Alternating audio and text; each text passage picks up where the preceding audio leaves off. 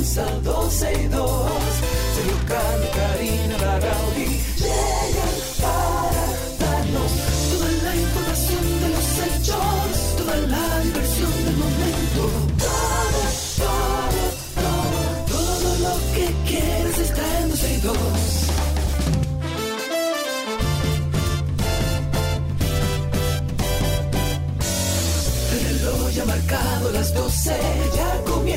12 y 2.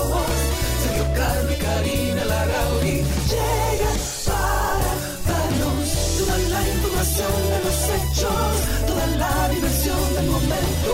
Todo, todo, todo, todo, todo, todo, lo que quieras está en 12 y 2. ¡Oh, yes! No, hoy no es viernes, no. No, hoy no es Echa viernes. para atrás, echa para atrás, que hoy no es viernes.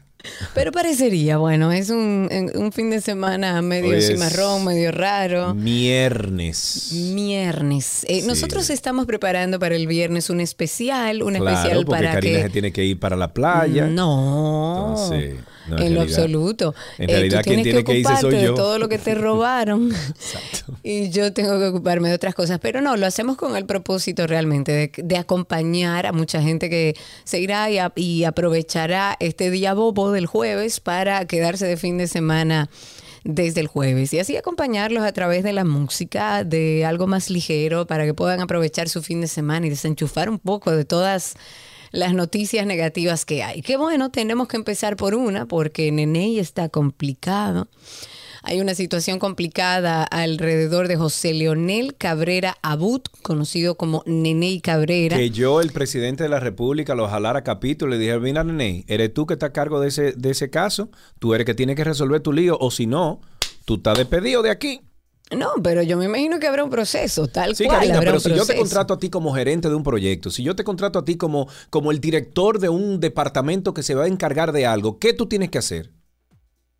Supervisar. No, hacerlo bien. Tú tienes que supervisar, claro. tú tienes que saber qué es lo que tú estás haciendo. Y si Neney está ahí y le hicieron eso a Neney, Neney tiene que dar una respuesta. Y si no le da una respuesta convincente y lógica y, y verdadera, entonces el presidente de la República tiene que salir de Neney. Sí, claro, claro, pero primero hay que establecer, no sé, no se sabe si lo suspenderán en el proceso de investigación, porque, a ver, vamos a organizar un poco las ideas, porque el, el abogado Miguel Valerio ha aclarado que la litis que surge entre, y que comentábamos en el día de ayer, entre Neney Cabrera y su hermana, Sara Olimpia Cabrera Bencosme, es por una herencia, que era lo que comentábamos en el día de ayer. Es un asunto de carácter civil, no tiene relación alguna con sus funciones como ministro encargado de la Dirección General de Proyectos Estratégicos y Especiales de la Presidencia, ni tampoco con los programas que lleva a cabo en todo el país. Lo que pasa es que genera un poco de suspicacia si en su vida eh, personal con su hermana tiene una situación como esta y ahora además está en medio de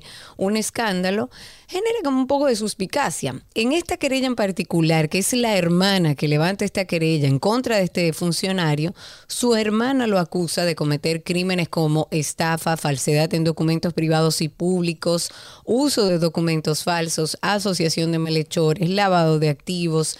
Además, estuvo explicando que la fijación de una audiencia sobre la litis que fue surgida, que esto viene del año pasado, fue ante una solicitud hecha por Nene al Ministerio Público de archivo de la querella por ser una acción temeraria porque no tiene justificación, según el jurista, según el abogado, ni fundamento jurídico.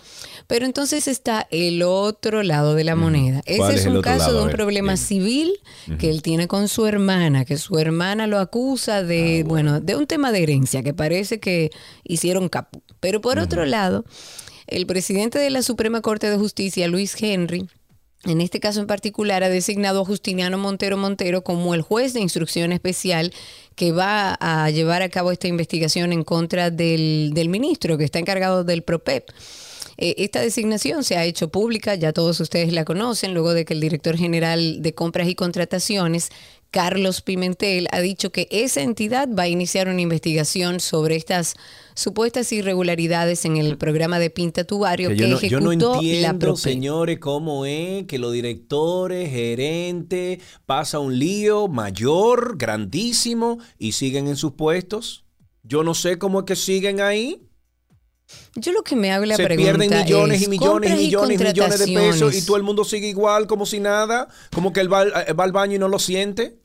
No, situaciones yo creo que siempre van a pasar. Ahora, Karina, yo lo que me, Karina, yo lo que en me- toda sociedad desarrollada, Karina, idea, perdona, perdona, en toda Esto no es una sociedad Pero- desarrollada. Ah, bueno, pues no, pues sigue entonces. Esto es bien. una sociedad desarrollada, Sergio Bueno, yo, yo entiendo que somos inteligentes. Yo entiendo que somos, que utilizamos la lógica para nosotros avanzar todos los días. Eso es lo que yo entiendo. Ahora, si tú entiendes que no, que lo que somos un país lleno de bruto, entonces sigue con tu comentario, dale. En ningún momento he dicho eso. He dicho que nosotros somos un país en construcción, en desarrollo. No ¿Hasta podemos hablar al día de hoy. Bueno, hasta que hasta que tengamos eh, un crecimiento que realmente podamos decir que somos un país desarrollado. No lo somos actualmente. Porque vamos a cumplir, ¿cuánto es? 200 años que vamos a cumplir ahora. Yo lo que digo es, yo lo que digo es, es que el espíritu, entiendo yo, de compras y contrataciones públicas es preventivo, porque para eso se exigen todas las cosas que se exigen para hacer los procesos de compra del Estado. Entonces llama mucho la atención, aunque me parece muy bien, porque esto no pasaba antes, que accionen frente a una denuncia que hace un periodista. Qué bueno, y viniendo de Alicia Ortega, una periodista que eh, cuando lanza un proceso de investigación o un trabajo periodístico de investigación, lo hace con toda su documentación y es válido que las empresas públicas, si tienen una denuncia de este tipo a nivel público, pues bueno, accionen. Pero yo lo que entiendo es que compras y contrataciones debería tener un espíritu preventivo, que no esperen el escándalo, pero que no que esperen que se roben el dinero para entonces digo- decir, ok, pero vamos además- a accionar. Pero además de eso, tiene que haber un sistema de consecuencias que tanto Karina Larrauri lo ha mencionado aquí. Entonces, si usted como gerente, si usted como director, si usted como responsable de toda una actividad política que además tiene que ver con el dinero que se maneja de un Estado, de, un, de, un, de una persona que lleva su- su- sus dineros al, al, impuesto, o sea, paga impuesto, conchale Karina, tiene que haber, tiene que haber unas consecuencias para ese director o ese Claro, gerente. claro, Entonces así no puede ser, men, así no podemos seguir. Yo no, yo estoy de acuerdo y estoy de acuerdo contigo. Lo que sí es que ojalá y lleguemos al punto donde compras y contrataciones tenga un espíritu más preventivo que y que no sea accionando como hacemos todo, la gran mayoría de cosas. Accionamos cuando suceden eh, las situaciones, pero no trabajamos desde un punto de vista preventivo. El otro día tú y yo estábamos hablando de que cuando se destapan estos casos, decimos, ok, está bien. Entonces, es la misma estrategia que se estaba llevando a cabo anteriormente en el gobierno del PLD, cuando creaban todas estas eh, compañías fantasmas, las compraban, le cambiaban los accionistas, ponían a fulana de tal, eh, eh, al auxiliar de la casa, la señora que limpia, la ponen como directora de no sé qué. Pero ¿dónde está entonces? O sea, ¿qué hace contrataciones? ¿Qué hace contrataciones al momento de otorgarle o decir que sí, que esa compañía es hábil para poder eh, proveer esos servicios al Estado, que no hace un, no veta, es- o sea, no, no hace un proceso de, de- de revisión de una compañía, Karina Larrauri? Preventivo, es lo que digo. Entiendo que compras y contrataciones entonces, es entonces ahí, está todo el preventivo. mundo, ahí hay que cambiar a todo el mundo. Desde Carlos Pimentel a todo el mundo, hay que cambiarlo. Bueno, yo no ¿Cómo creo que Karina no están funcionando y le está pasando un pañito tibio. Vamos a respirar. Sigue sonando el nombre de Danilo Medina. Hay cuantiosos equipos adquiridos por la seguridad y defensa del espacio aéreo nacional que fueron, señores, desmantelados, sustraídos de la base militar de San Isidro. Esto es una acción que según las informaciones que van saliendo podría involucrar a altos oficiales del gobierno de Danilo Medina que eh, básicamente torpedearon este proyecto. Era un proyecto que tenía que, iban a utilizar radares para poder optimizar la operación de los aviones Super Tucano. Los dispositivos fueron comprados en Israel, eh, era un sistema de radares militares que debía ser un apoyo para los aviones Super Tucanos en temas de seguridad, de vigilancia y de intercepción de vuelos ilegales que justamente están asociados al narcotráfico y otros delitos. Bueno, esta información fue confirmada por el consorcio Heaven Peralta.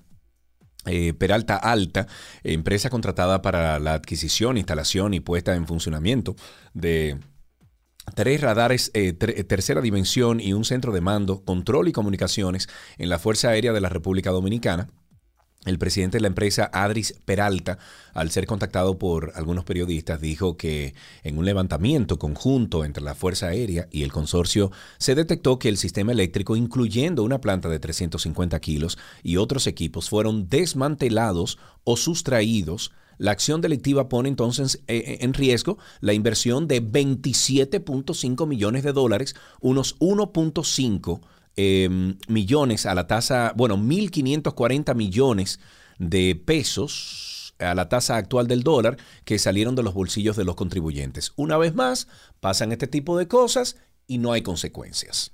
Perfecto. Habrá que ver, va a iniciar ahora un proceso de investigación. Ahora, a mí lo que me llama la atención es cómo sale un grupo de gente y gente que sabe de eso, porque eso hay que desmantelarlo, montarlo en un lugar, llevárselo a un lugar y todo lo demás, y no, o sea, ¿cómo se lo llevan y nadie se da cuenta? Eso básicamente hay que averiguar bien quiénes estaban en esta componenda, porque una sola gente no se lo va a llevar.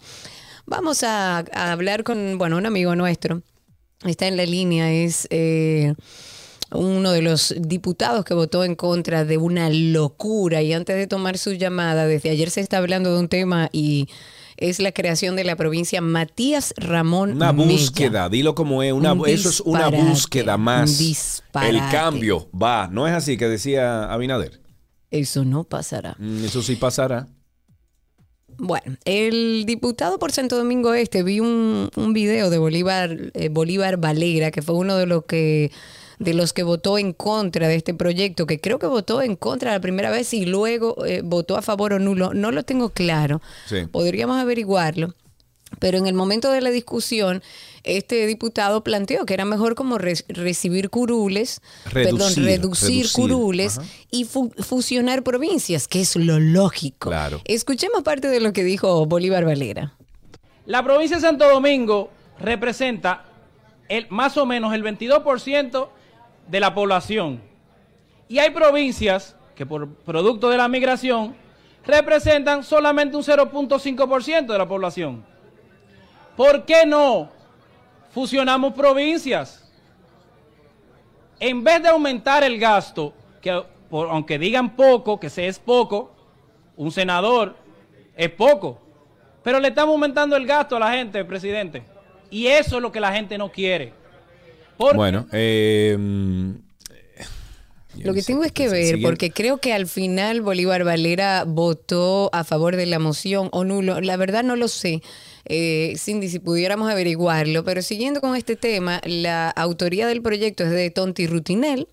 Él es diputado por Santo Domingo Oeste. Quieren seguir poniendo más gente del partido a trabajar. Estos diputados aprobaron el proyecto en dos lecturas y quedó aprobado en primera lectura el proyecto de ley que crea la provincia Matías Ramón Mella. Señores, señores, Dios mío, y, y, nos vendieron un, cuento de hadas, eso es lo grande. Y según que este iban, proyecto que iban de con ley, las tres causales, que iban a quitar el barrilito, que eso era un gasto, que lo, la, cuestión de los celulares. Que, Igualito. señores, lo mismo todo.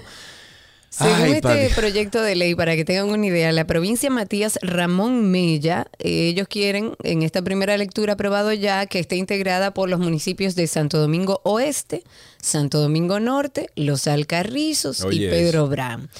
Pacheco también dijo que este proyecto tiene alrededor de nueve meses que están trabajándolo en la comisión y que incluso se hicieron varias vistas públicas que nadie se enteró en cada una de, de las demarcaciones y agenda en la orden del día más de un mes. O sea que eso tiene rato trabajándose. La población se enteró ya cuando casi estaba aprobado, pero bueno, parte de lo que ya conocemos. Bueno, otro diputado que votó en contra de esta locura, porque hay que decirlo como es, fue nuestro amigo José Horacio, eh, a quien tenemos en línea, pero eh, para hablar de su salida del partido Alianza País y sobre todo de este tema también. José Horacio, buenas tardes, ¿cómo estás, amigo? Buenas tardes, Sergio y Karina. Es un gusto compartir con ustedes por acá en 12 y 2. Con, a nosotros también nos da mucho gusto siempre hablar de estos temas contigo. Vamos a empezar por el tema que estábamos hablando antes de eh, pasar con otros. Sin embargo, eh, votaste que no eh, en contra de esta locura de, de esta nueva provincia. ¿Cuánto más o menos, José Horacio, le aumentaría en gasto a la población esta nueva provincia y en nuevas, o sea, nuevas posiciones dentro de, de la Cámara? Mira, la organización, eh, la gobernanza eh, local y territorial en la República Dominicana está determinada por los municipios y los distritos municipales. La creación de nuevas provincias, y, lo conversé con algunos de los colegas que discutimos y debatimos sobre ese proyecto de ley, solamente va a significar agregar un nuevo senador y un nuevo gobernador. Y ya, no hay ningún cambio. En verdad no aumenta alcaldes, no aumenta diputados, porque los diputados están congelados desde el 2010 en Bueno, 190. sí, pero, pero un senador estamos hablando, pero espérate un momento, un senador estamos hablando de unos 600, 700 mil pesos eh, mensuales fijos, más todo lo otro que le dan. ¿eh? O más, cuando tú calculas también el equipo de trabajo que acompaña al senador, Exactamente. cuando tú le sumas el barrilito que tienen los senadores, Exactamente. es más de un millón de pesos mensuales. Exactamente. Claro. eh, que estaríamos hablando. O sea, que estamos hablando de Eh, 12 millones más otras chiripas. Estamos hablando de unos 20, 25 millones Y más. cuidado, porque hay que armar todas eh, anuales. Pero nosotros somos un país que ya tenemos eh, más legisladores de lo que necesitamos. Yo creo que la Cámara de Diputados podría funcionar mucho mejor. Somos 190 actualmente diputados y quizá con 150, 40 menos, pudiéramos Claro. hacer hasta un trabajo más productivo. Señores, Eh, países más grandes, con más millones de personas viviendo, hay una sola cámara, hay menos, eh, hay menos Así es. provincias y este país lo que quiere es seguir haciéndolo más complicado. Estados unitarios como la República Dominicana, de tamaño similar a nosotros, la mayoría tienen un Congreso unicameral con una sola eh, asamblea única. Eh, y, y funciona bien. Al final yo creo que funciona mejor según la calidad de quienes los integran. Claro, la efectividad, su profesionalismo, etcétera. Sí, su compromiso, su vocación de trabajo, pero ah, se dijeron muchos argumentos falsos que yo he tenido que desmontar, incluso con algunos colegas que les explico, porque dicen, no, que cómo es posible que, por ejemplo, que si uno tiene que hacer un trámite, una persona que viva en Pedro Brán, por ejemplo, se tenga que trasladar a Santo Domingo Este y atravesar la ciudad completa. Eso es falso. Porque lo- los, los, los servicios públicos están garantizados a nivel municipal, Claro. no a nivel provincial. No quiero decir que tú tengas que ir a la cabecera de la provincia para sacar un acta de nacimiento, ni para ir a un tribunal, a un juzgado de paz. Es Claro. falso. Entonces, en la- en términos prácticos, esta creación de esta nueva provincia, lo único que significa es que el Senado, en lugar de 32, pasaría a tener 33 senadores y que habrá un gobernador eh, adicional, que si uno se fija, la figura de los gobernadores son un poco decorativas porque no tienen Sí, funciones total. Absolutamente Total. Nada, mi más hermano. Porque están, otra cosa. están supuestos ahí de que para representar a- al, al Ejecutivo en cada provincia, en cada pueblo, en, cada ciudad, y, y qué va. Y que va así, es una figura más, más protocolar y decorativa que otra cosa. Entonces al final uno se pregunta cuál es el aporte. Nosotros a nivel eh, municipal tenemos un territorio subdividido en casi 400 unidades municipales entre municipios y distritos municipales.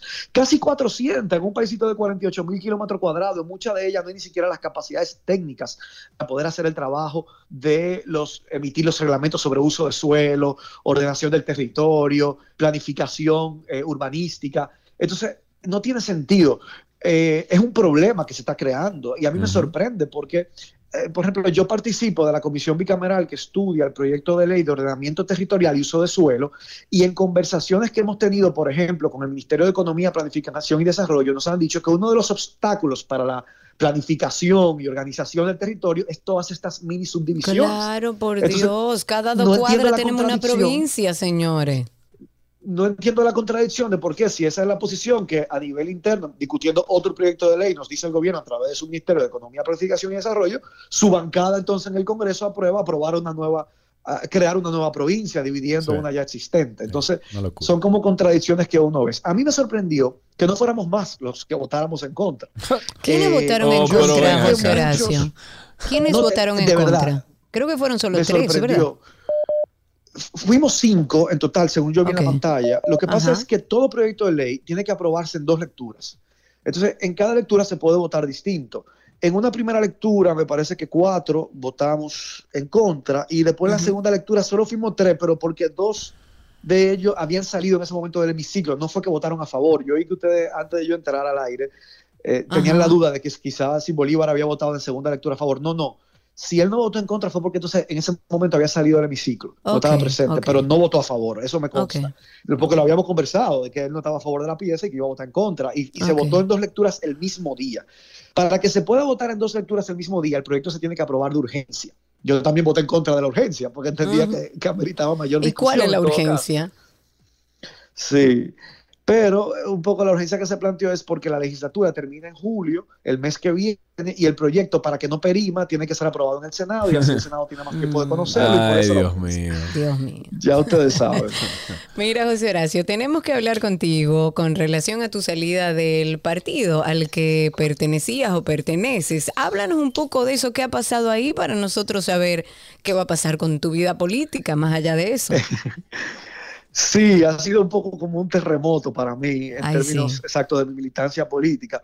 Eh, un poco complicado, pero luego de unos meses de, de conversación, de diálogo interno, nosotros decidimos salir de Alianza País. Eh, lo hicimos en conjunto, todos los que veníamos o llegamos a Alianza País de haber eh, sido militantes eh, y fundadores de Opción Democrática, que era un partido eh, que fue fundado en el 2015, en su momento dirigido por Minuta Vares Mirabal, del cual Sí, yo era claro, secretario general al momento de la fusión. Sí. Y entonces eh, eh, hicimos ese pacto de fusión en el año 2019 por diferentes razones, eh, eh, eh, pero la más importante es porque la Junta un poco nos obligó a ello, nos prohibió hacer alianzas, aplicándonos una ley nueva de manera retroactiva y no nos dejó otro camino que no sea el de fusionarnos, porque hubiéramos, optábamos por participar aliados en las elecciones. Entonces no nos permitieron y nos obligaron como a fundirnos en uno solo. Luego que lo hicimos, el Tribunal Constitucional emitió una sentencia diciendo que obligarnos a habernos fusionado violaba nuestros derechos fundamentales a la libertad de asociación, a la igualdad como partido político, que todos los partidos tenían derecho a hacer alianza, menos nosotros, Claro. porque éramos nuevos. Exacto. Entonces, visto que el Tribunal Constitucional dijo que nos violaron nuestro derecho a la igualdad, a la participación política, dijimos, bueno, pues entonces queremos retomar el camino que, que habíamos iniciado por las diferencias y, y- y- y las tensiones y los obstáculos que nos impidieron que esa, esa fusión se diera en la práctica. De alguna manera, como que a nivel interno se sentía que éramos distintos. Uno era Ok. de Acción Democrática, otro eran de Alianza País. Finalmente, entonces dimos paso hacia esa salida y estamos ahora solicitándole a la Junta Central Electoral, esperando ya la respuesta de la Junta, de que eh, revierta el, el pacto de fusión, de que, de que lo deje sin efecto, porque ya existió una sentencia del Tribunal Constitucional que decía que, que eso, la Junta obligarnos a hacer eso violaba nuestros derechos establecidos en la Constitución. Y entonces estamos esperando una respuesta favorable de la Junta para poder ya hacer de lleno, seguir haciendo buena política eh, desde Opción Democrática, una política que permita llevar a más personas al Congreso con un poquito de sentido común, que entienda que las soluciones a los problemas no es creando más municipios ni más provincias, Por sino tratando favor. de que de que el Estado cumpla con su rol que está en la Constitución de garantizar una buena educación, Claro. servicios de salud, de vivienda, seguridad ciudadana. Lo que el Estado debe hacer está en la Constitución. Simplemente tenemos que asegurarnos de que haya compromiso Que y voluntad política para que se aplique y se cumpla. Claro. Ay, José Horacio, en lo que tú te has metido en esta política, manito. Mira, no, pero qué eh, bueno, ojalá y se clones y hayan te- más así. Te agradecemos muchísimo el hecho de estar con nosotros aquí. Gracias por siempre arrojar luz a los temas que todos los días surgen en este país y te tenemos mucho cariño aquí siempre y respeto. Gracias, José Horacio. Es recíproco ese cariño. Fuerte abrazo. Gracias. Un Estuvimos abrazo. conversando con nuestro amigo diputado José Horacio. Lo pueden seguir en redes sociales como arroba José Horacio R. Eh, y bueno, de las cosas que hablamos ahí es para hablar, hablamos un poquito de su Yo salida. de- entiendo, pienso y creo que eso no va a pasar en el Senado. Vamos a respirar un poco Eso hasta no que pasará. sepamos. Algunas cosas positivas, no todo es malo. El Ministerio de Cultura y la Dirección General de Museos están celebrando algo que a mí me encanta, que es la Noche Larga de los Museos de este año 2022. Es un evento que se hace anualmente, es muy esperado por las personas que aman del teatro. En esta ocasión eh, incorporan al Gran Santo Domingo y cinco provincias del país. Esta actividad se va a desarrollar sábado 20 del sábado 25 de junio de 10 de la mañana a 12 de la medianoche con actividades en Plaza España, Museo de las Casas Reales, Centro Cultural de de España, bueno, entre otros eh, museos también, además de incluir actividades en provincias como Moca, Santiago, y bueno, si usted quiere más detalles, le vamos a copiar a través de nuestro Twitter y a través de nuestro Instagram la, el enlace para que tengan la agenda de todas las actividades para que aproveche y vaya con su familia. El Consejo Nacional de Seguridad Social ha aprobado una resolución que autoriza la devolución de más de 7 mil millones a más de 25 mil trabajadores que, por la edad a la que ingresaron al sistema creado por la ley 8701, no califican para recibir una pensión, Luis Miguel de Camps, el, el, ministro de Trabajo, informó que la aprobación de la resolución 54501 estuvo fundamentada en el informe favorable emitido por la Comisión Permanente de Pensiones del Consejo del pasado lunes. El alto funcionario espera que esta decisión impacte positivamente y de inmediato a más de 25 mil trabajadores, los cuales se encontraban en un limbo jurídico con relación a la devolución de sus aportes. Ojalá Finalmente. que fuera así. Finalmente. Bueno, la Fundación Loyola 79 hace un llamado para Pero que el señores, próximo... no es, no es de ahora. 79, eso no es de ahora. Pero tú eres de antes de eso, Sergio. No. Tú eres matrícula 70 y que 8, No. 7. Además, yo nací en el 79. No, pero Fundación Loyola 79 quiere decir que se graduaron en el 79. mamá. No, no, No. imposible. Ajá, Tanto ¿es así? Tanto me Yo soy 94. Eso es Roger, que es un viejo. Ok, la Fundación Loyola 79 hace un llamado para que el próximo 19 de junio cada ciudadano que se identifique con la conservación de los recursos naturales del país plante uno o más árboles. Esto lo hacen para honrar la memoria del fenecido ministro de Medio Ambiente, Orlando Jorge Mera. Y en ese sentido, esta fundación, la Fundación Loyola 79, y de forma particular, está llamando y convocando a familiares, amigos, al público en general, a que los acompañen. Esto va a ser el próximo 19 de junio. Eh, van a plantar árboles en su proyecto Bosque Loyola. Eso está ubicado en el Jardín Botánico de Santiago, que me dicen que está hermoso. Y allí, en 7000 metros cuadrados, esta fundación está creando un microecosistema especial. Ellos están utilizando el método del experto botánico japonés Akira Miyawaki. Y esta fundación ha creado eh, un correo electrónico para aquellos que, para todos aquellos que, que siembren un árbol durante esta jornada, pues puedan enviar su foto de la siembra y poder así tener una idea aproximada de la cantidad de árboles que fueron sembrados en esta convocatoria. El correo electrónico es un árbol por orlando arroba gmail.com. Un árbol por orlando arroba gmail.com. Okidoki. Bueno, nosotros tenemos un episodio de After Dark que está sonando ahora mismo y está buenísimo. Yo les recomiendo, bueno, todos nosotros aquí les recomendamos que se suscriba a nuestro After Dark. Karina y Sergio After Dark. La adolescencia es una etapa de enormes cambios donde los jóvenes pasan de sentirse unos niños a querer ser vistos como adultos. Yo le llamaría el fin de la infancia y el inicio formal de la pubertad. Una de las etapas más determinantes para nuestras vidas y que reta de una manera u otra a nuestros padres. Adolescencia, etapa más difícil, retante, complicada, bella, dura. Porque tú sabes que el adolescente que ve la incoherencia de los padres dice, yo no sé por qué él me dice eso, él me dice que no diga esa mala palabra y a cada rato yo le digo decir. Él me dice que no engañe y yo lo oí diciéndole tal cosa al tío mío, porque además mira cómo habla mi mamá, mira cómo le habla a, a mi otro hermano. Entonces tú pierdes credibilidad, papá. Karina y Sergio, After Dark. Que por cierto, nuestra invitada no está diciendo de que tú pierdes credibilidad, papá. No. Eh, tú, pierdes credibilidad a ti, papá, tú, padre. Eh, yo creo que la gente lo tiene eso muy claro. Suscríbanse, señores, a Karina y Sergio After Dark. Estamos en todas las plataformas de podcast. Nos buscan como Karina Larrauri o Sergio Carlo.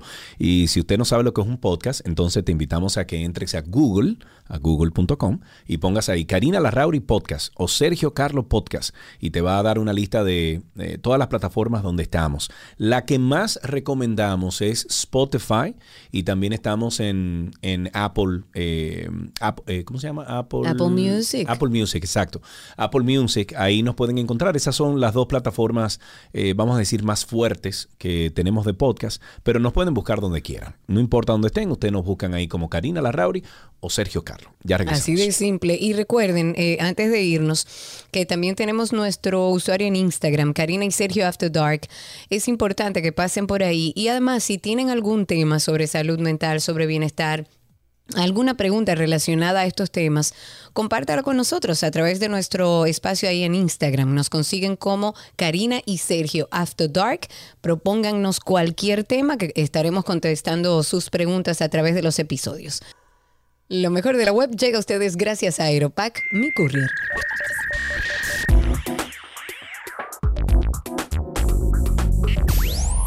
Ya estamos en lo mejor de la web aquí en 12 y 2, hoy miércoles 15 de junio del año 2022 y recibimos a nuestro amigo Francisco José Díaz. Él es el gerente de proyectos de Aeropack y Francisco nos habla de la nueva herramienta de Amazon llamada Ver en tu habitación. Francisco, ¿cómo estás?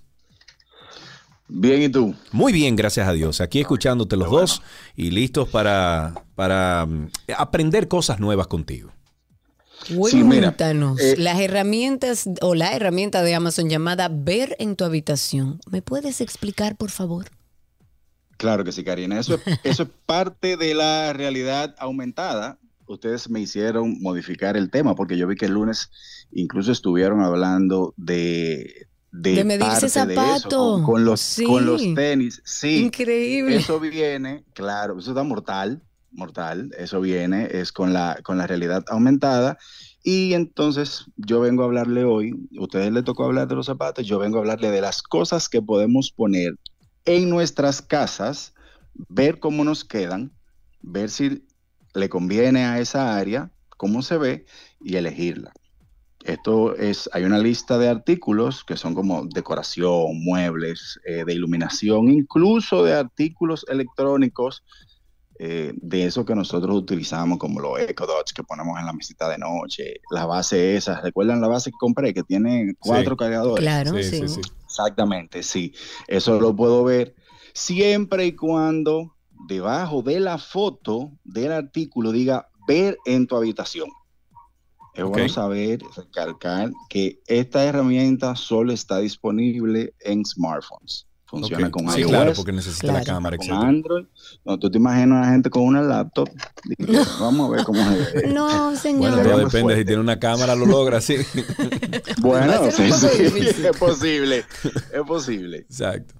Y mira, esto es súper fácil, chicos. Eh, como le dije, es identificar que debajo de la foto diga ver en tu habitación, buscar el área de tu habitación o de la sala donde tú quieras Me encanta.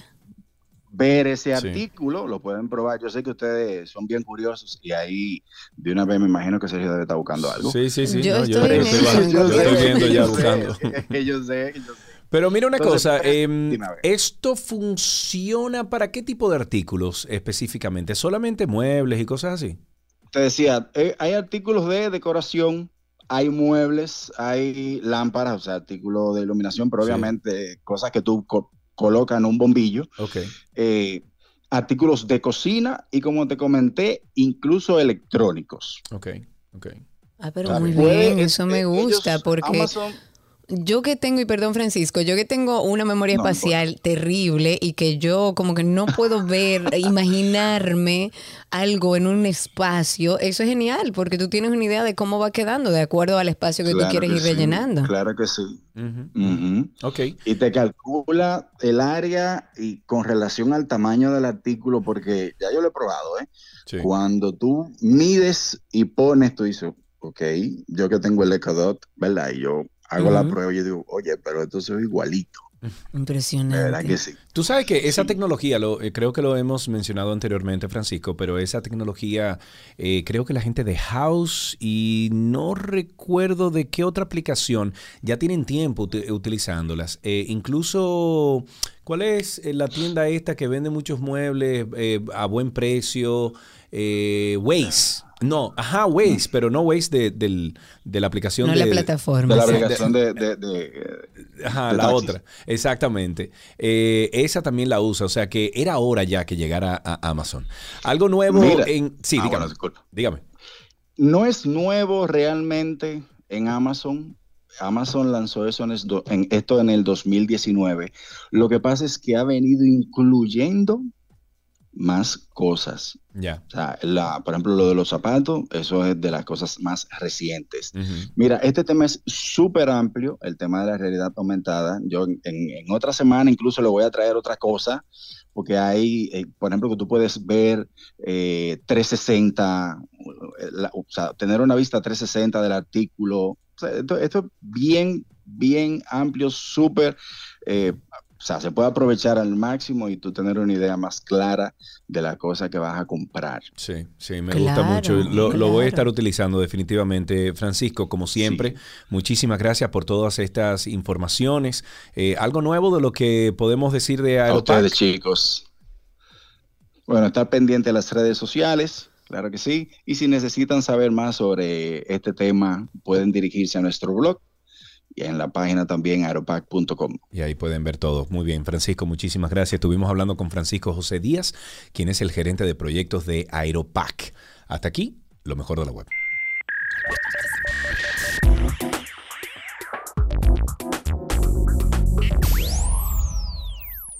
¿Qué aprendiste hoy? Llega a ustedes gracias a Palapisa, expertos por tradición, y gracias a Nido, tu amor, su futuro.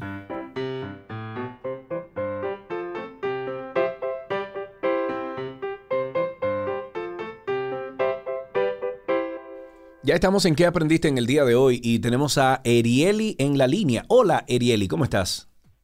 Bien, Bien, qué bueno. ¿Qué edad tú tienes? ¿Cuántos años? nueve, Nueve años. ¿Estás de vacaciones ya? sí. Sí, qué bueno. Eso. Muy bien. Óyeme, ¿qué vas a hacer en estas vacaciones? Cuéntame. No sé.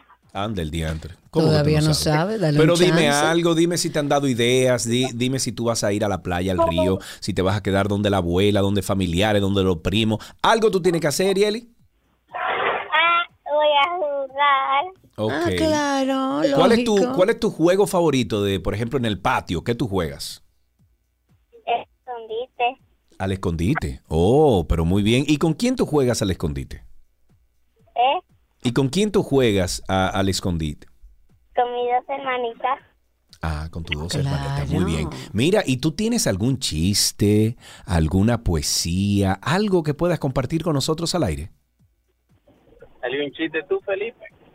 Ah, mira, Felipe, tú que estás ahí calladito, dime un Dale, chiste que tú, tú en la casa haces muchos chistes, ¿ves? Parece que ese es el bueno en chiste en ese Eh, hogar. eh. Dile No. Pero dígale algo.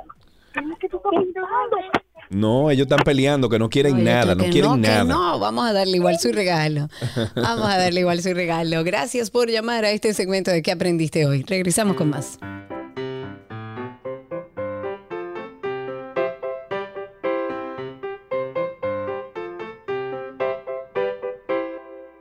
Nuestras noticias deportivas llegan a ustedes gracias a Jugos Dos Pinos, el sabor que nos gusta a todos.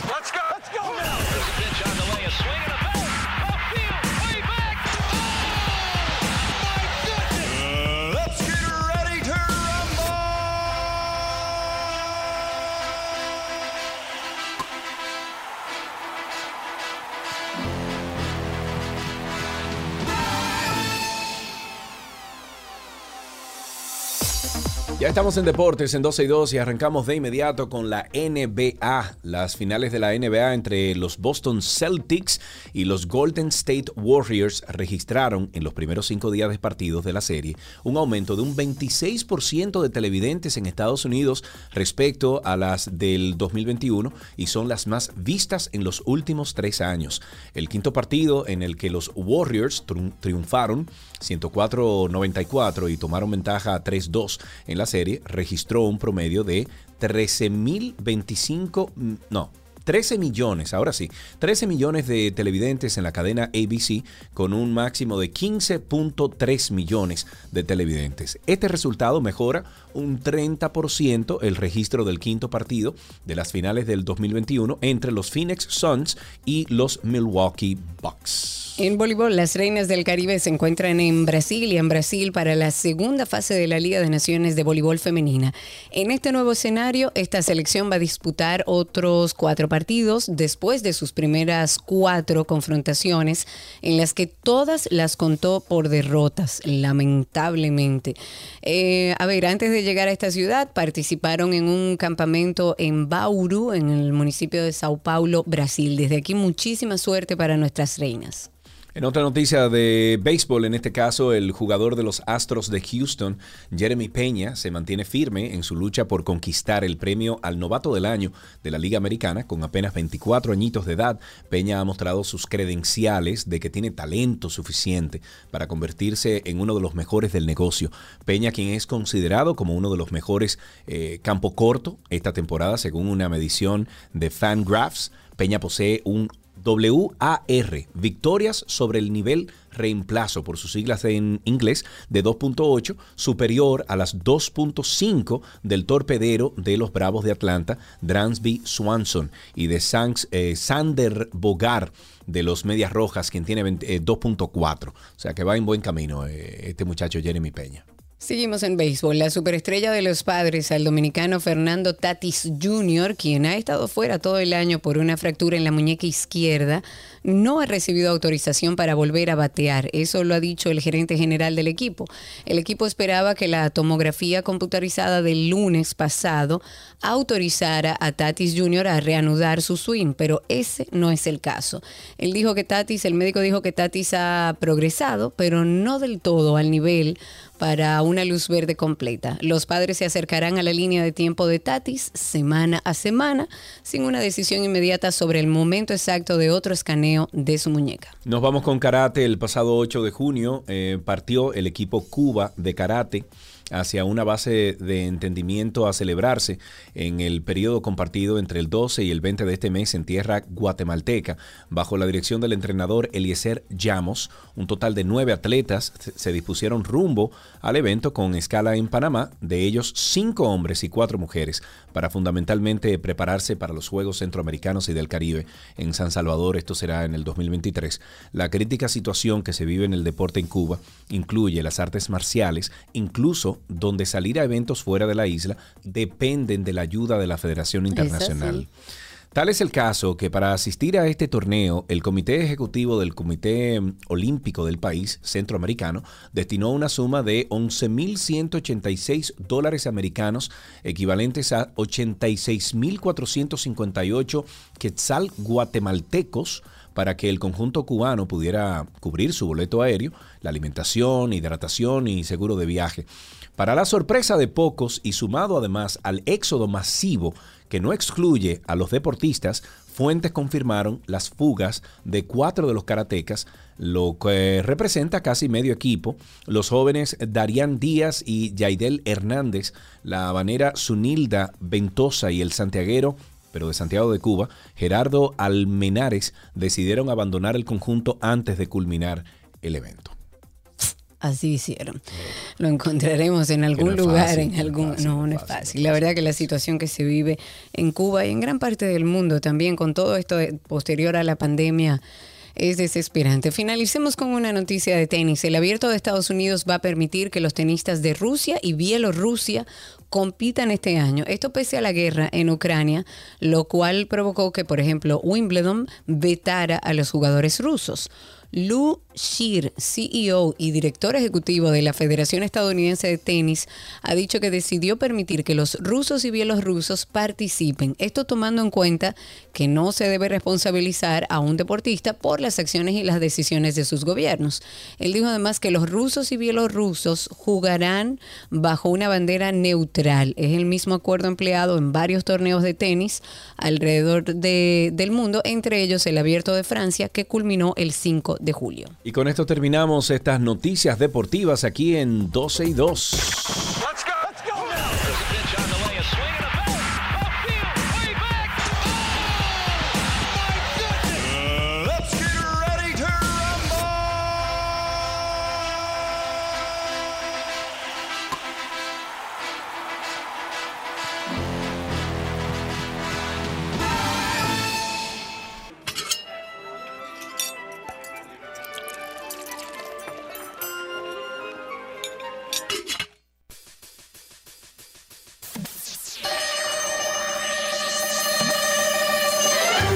Aquí empieza la receta imposible con Nicolás Frigerio.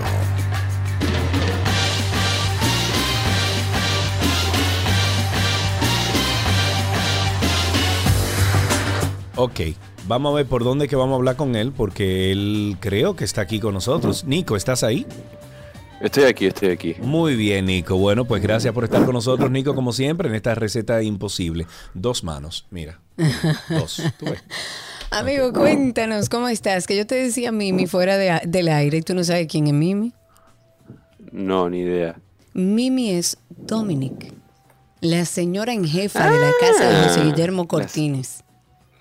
Exacto, exacto. Pero la señora en jefe en realidad es la chiquitita. Bueno, sí, tiene usted razón. Y tú lo sabes porque en tu casa es la que manda también. Aquí está con nosotros Nicolás Frigerio. Está, bueno, vamos a finalizar esta semana eh, porque ya mañana estamos de fiesta, el viernes tenemos un especial, así que finalizamos esta semana de recetas con mostaza. ¿Contigo qué preparamos, querido Nico? Vamos a preparar unos pickles de mostaza, de semilla de mostaza. Que esto es sumamente rico. Los vamos a preparar eh, hoy y lo vamos a tener durante meses. Eh, o sea que es una preparación que, la podemos tener ahí en la, en la nevera y que la podemos ir utilizando para distintas cosas. Por ejemplo, eh, la podemos agregar a ensaladas, lo podemos poner como si fuese em, una pequeña guarnición de un pescado o una carne también.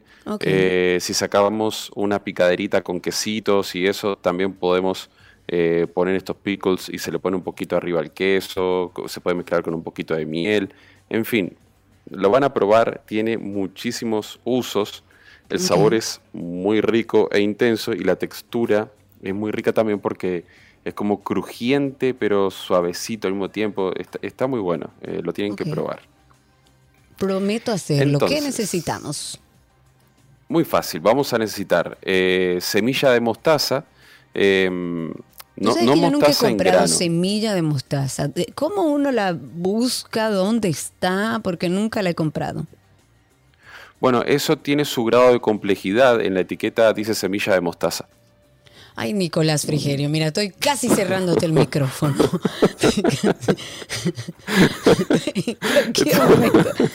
Te cierro. Ok, Ok, pero ¿en qué esto- parte del súper? ¿Dónde están las mostazas? ¿Están los diferentes No, tipos? y eh, granos y todo. Mm, No, normalmente está Mira, donde Laureano, encontramos el ok, dime, en serio, ¿dónde está para aquellos que nunca lo han comprado, más o menos? Bueno, normalmente está donde encontramos el ajo en polvo, la cebolla en polvo, ese tipo de...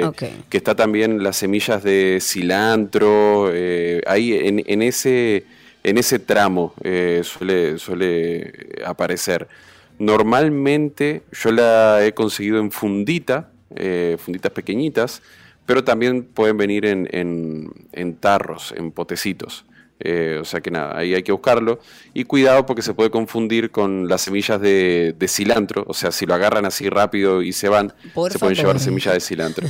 que O sea nada que... ver una cosa con otra. No, para nada. Entonces hagan una pausa, lean y luego se lo llevan seguros. Eh, pero bueno, vamos eh, a necesitar semilla de mostaza, de mostaza.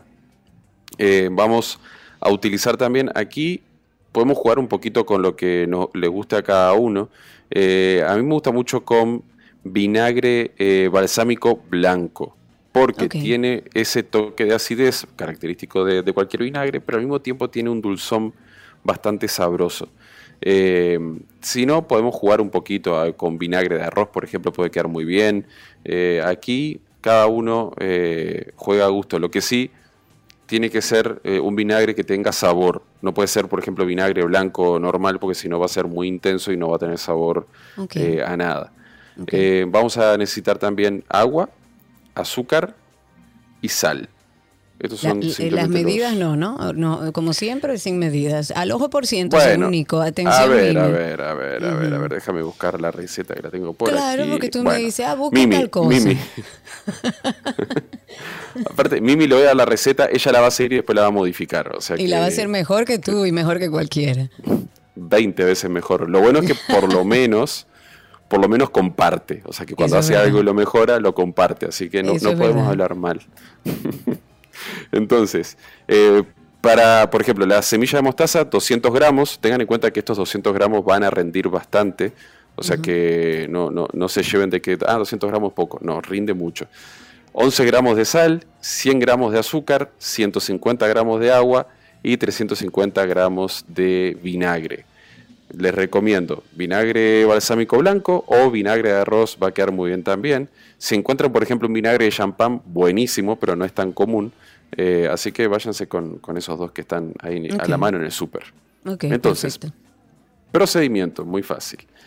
Lo primero, vamos a mezclar el agua, azúcar, sal y vinagre. Esto lo mezclamos en un recipiente cualquiera, mezclamos bien, bien, bien hasta que se disuelve eh, la sal y el azúcar.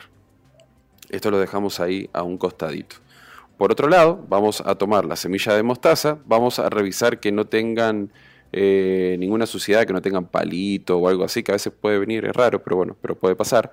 Eh, lo, lo- lo retiramos y colocamos las semillas en una ollita o en un sartén, cubrimos de agua, cuando comienza a hervir, colamos las semillas, las volvemos a poner en la ollita o en el sartén, cubrimos de agua, las llevamos a hervir nuevamente, colamos y repetimos este procedimiento de 8 a 10 veces. Incluso si quieren las pueden probar, si todavía sienten que está un poquito amarga, lo pueden repetir un par de veces más hasta que sientan que cuando la prueban eh, ya ha perdido un poquito ese amargor característico de la mostaza.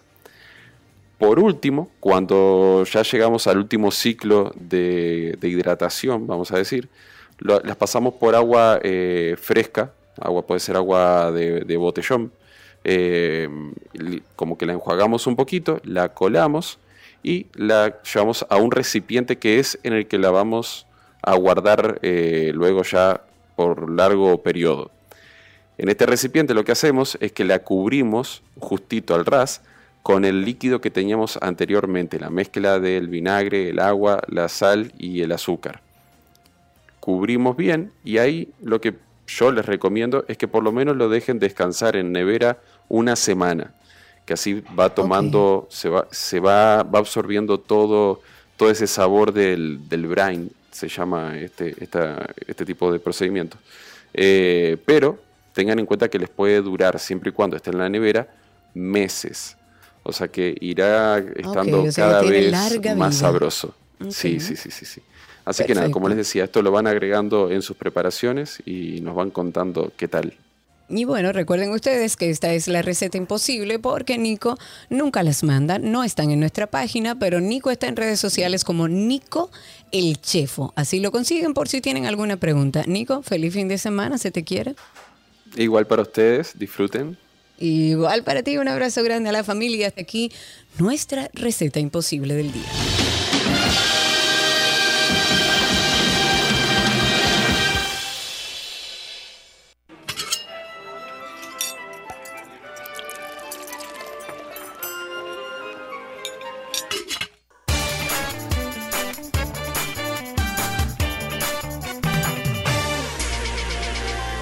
Reencontramos con nuestra lista para relajarnos con música. Respira, tranquilo, saca un abaniquito, échate fresco. Hoy escuchamos Fly por Nicki Minaj junto a Rihanna.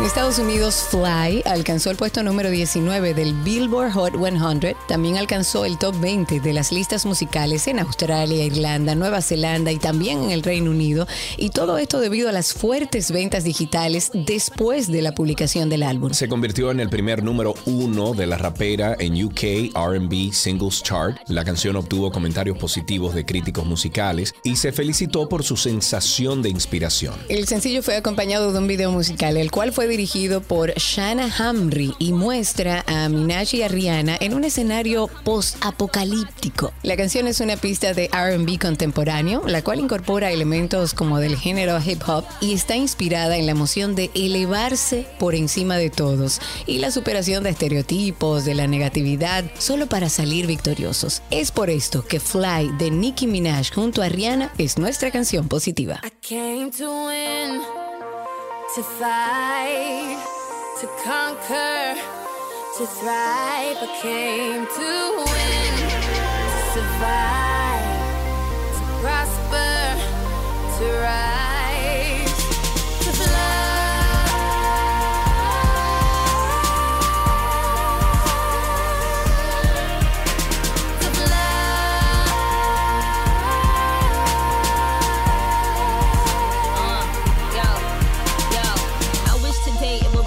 day. Maybe that'll kinda make the pain go away. Trying to forgive you for abandoning me. Praying, but I think I'm still an angel away. Angel away, yeah, strange in a way. Maybe that is why I chase strangers away. They got their guns out aiming at me. But I become Neo when they aiming at me.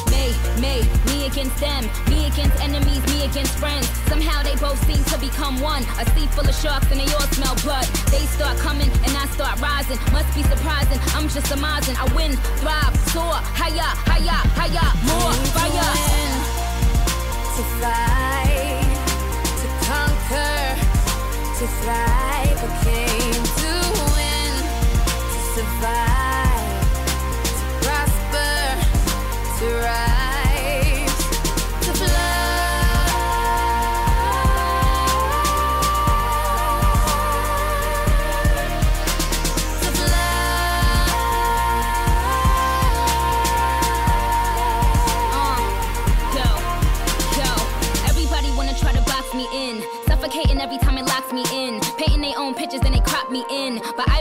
I where the top begins. Cause I am not a word, I am not a line. I am not a girl that can ever be defined. I am not fly, I am levitation. I represent an entire generation. I hear the criticism loud and clear.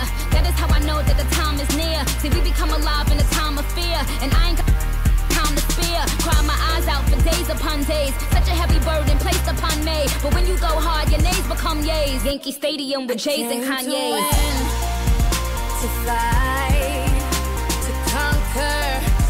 to thrive. I came to win, to survive,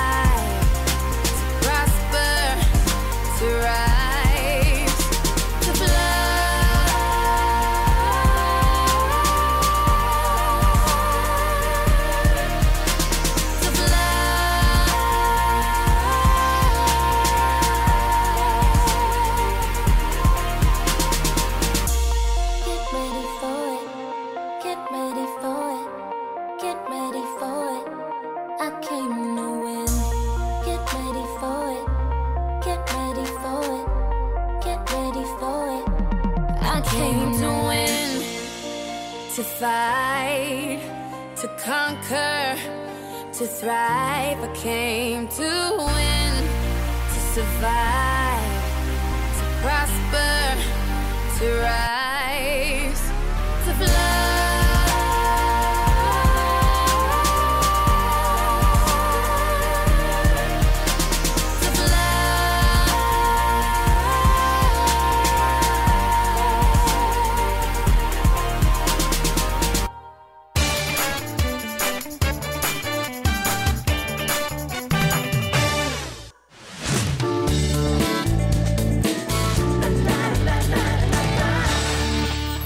Estamos en arte, que te quiero, mentira, en entretenimiento. Yo estoy chipeando de duro. ¿Tú sabes lo que me acaba de pasar a mí, Karina? Yo tenía una Oh, comida ¿qué riquísima será? que Gaby me hizo y yo me comí uno, una cuestioncita, y una napo que pensé que no tenía... en- eh, No, muchachos, tú no, me- no es un digas nada. error terrible. Pero bueno, Britney Spears despide a su equipo de seguridad después de que no impidiera. Tú ves, esas son consecuencias.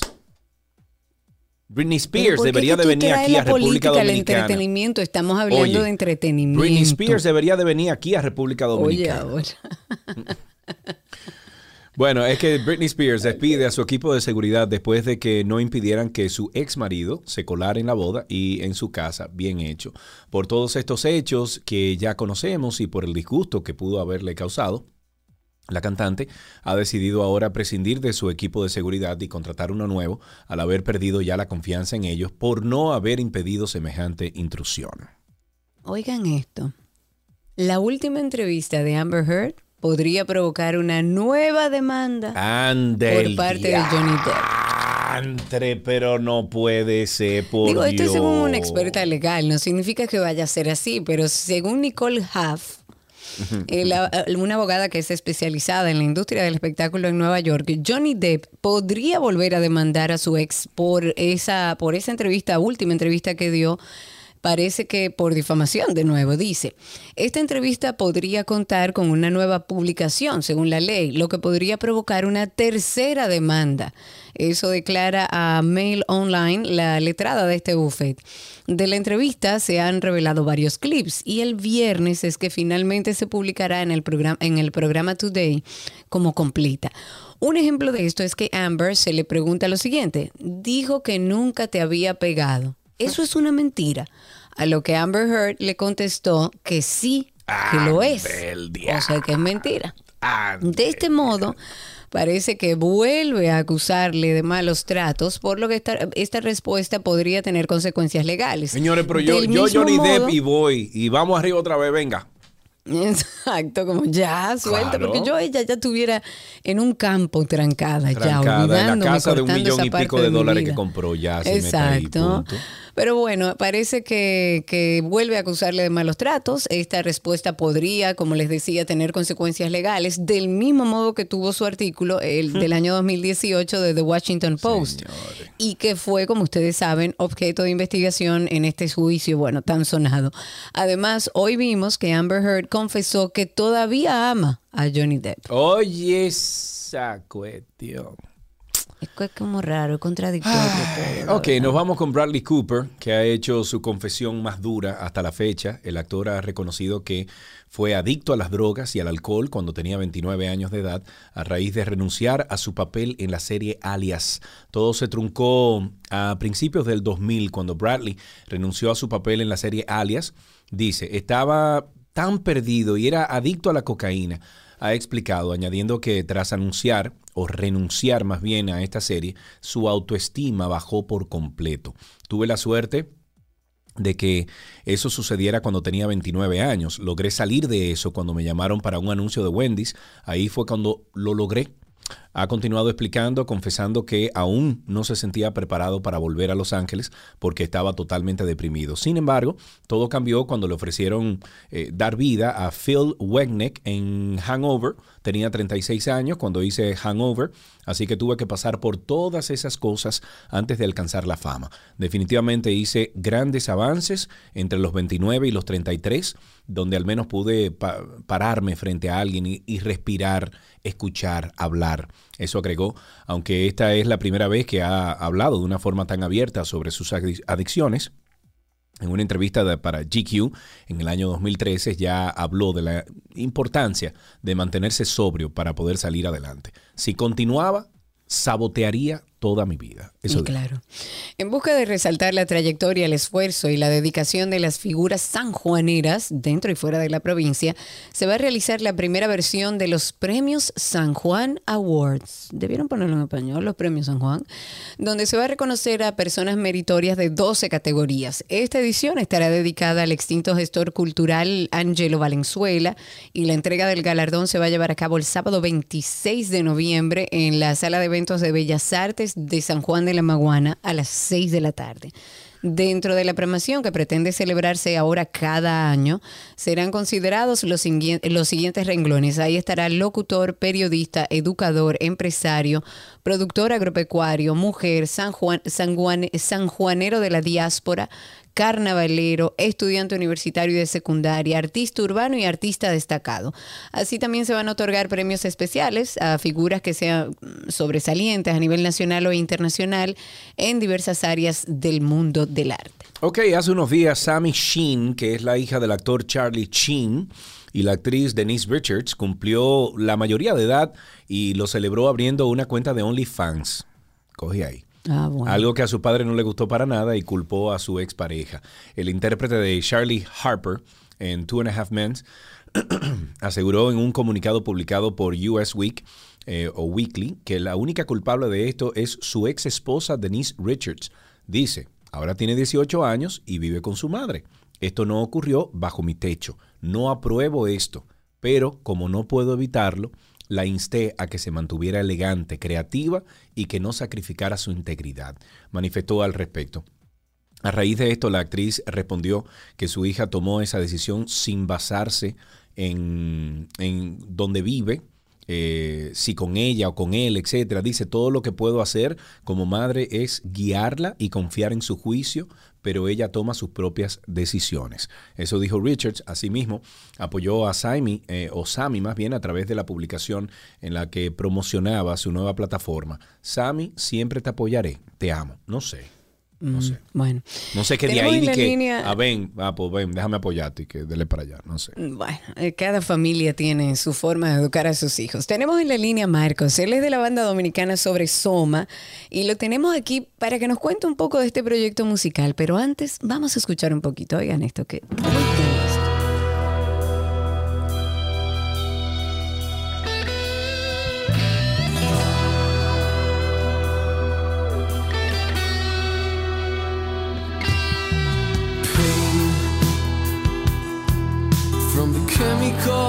I put into my brain. From smoking until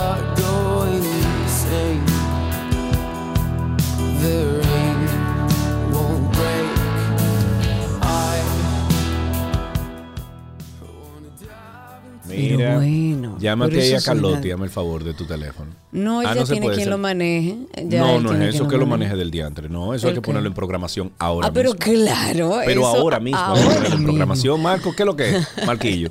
Hola, ¿Cómo estás, Marcos? ¿Todo bien y tú, Karina? Mira.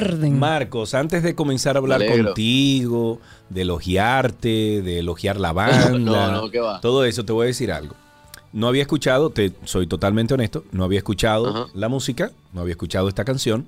Sin embargo, o por ahí como dicen, más sin embargo, cuando escuché los primeros 10 segundos de esa canción, me llevó a los clásicos de Pink Floyd.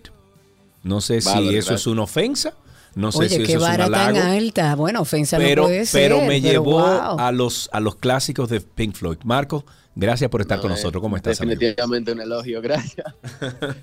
Marquitos es de la banda dominicana sobre Soma, como dice Karina, y los tenemos Correcto. aquí, nada, para, para que nos cuente un poquito de esta presentación que tiene el sábado en Local Colonial. Tenemos entendido, Sí. Marco, que Sobra Soma es una agrupación de rock, obviamente, obvio, Sí, en exacto. ascenso con una propuesta completamente distinta. ¿Cómo nace este proyecto? ¿Cómo cantan tan chévere? ¿Cómo suena tan bien? ¿Por qué dicen que vienen con una propuesta completamente distinta, amigo? Cuéntanos. Es un proyecto que tiene una. O sea, viene de- desde uno, o sea, un lugar bastante puro, una necesidad de, de conectar y transmitir. Em, y nada, o sea, es como que. O sea, tú estabas en la búsqueda, esto es un proyecto, digamos, relativamente nuevo, tú estabas en la búsqueda de encontrarte en la música, de hacer música, Claro, yo la escribía- necesidad y empezaste. Claro, o sea, bueno, eh, me la banda todos, eh, somos poetas, escritores y compositores. Ok. Entonces, como surge la sincronicidad de que nos encontramos en, en el camino, empezamos a hacer música y, y wow, o sea, es lo Y único. se dio de manera verdad, natural. ¿Quiénes- felicidad. ¿Y quiénes forman parte de Sobresoma, Marcos? Somos yo, eh, Marcos Pion, eh, Enrique Ujú. García, Diego Venegas y Esteban Peña. Ah, Grupito caramba, pero Marco. Pion está ahí. Tú sabes que Marquito Pion. Pero estás Era- hablando con Marcos. Ah, eres tú, Claro. Marco. Ah, pero espérate, Sí, espérate. sí, pues sí, yo sí. te- No es Marquito, espérate, espérate, es espérate, Marcos, espérate. un señor Marco, mayor. Pero tú eres el que era estudiante de Gaby. De Gaby, Ah, claro. diablo.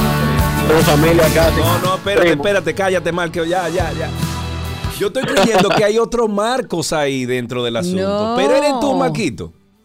Sí, sí, sí. Del diablo.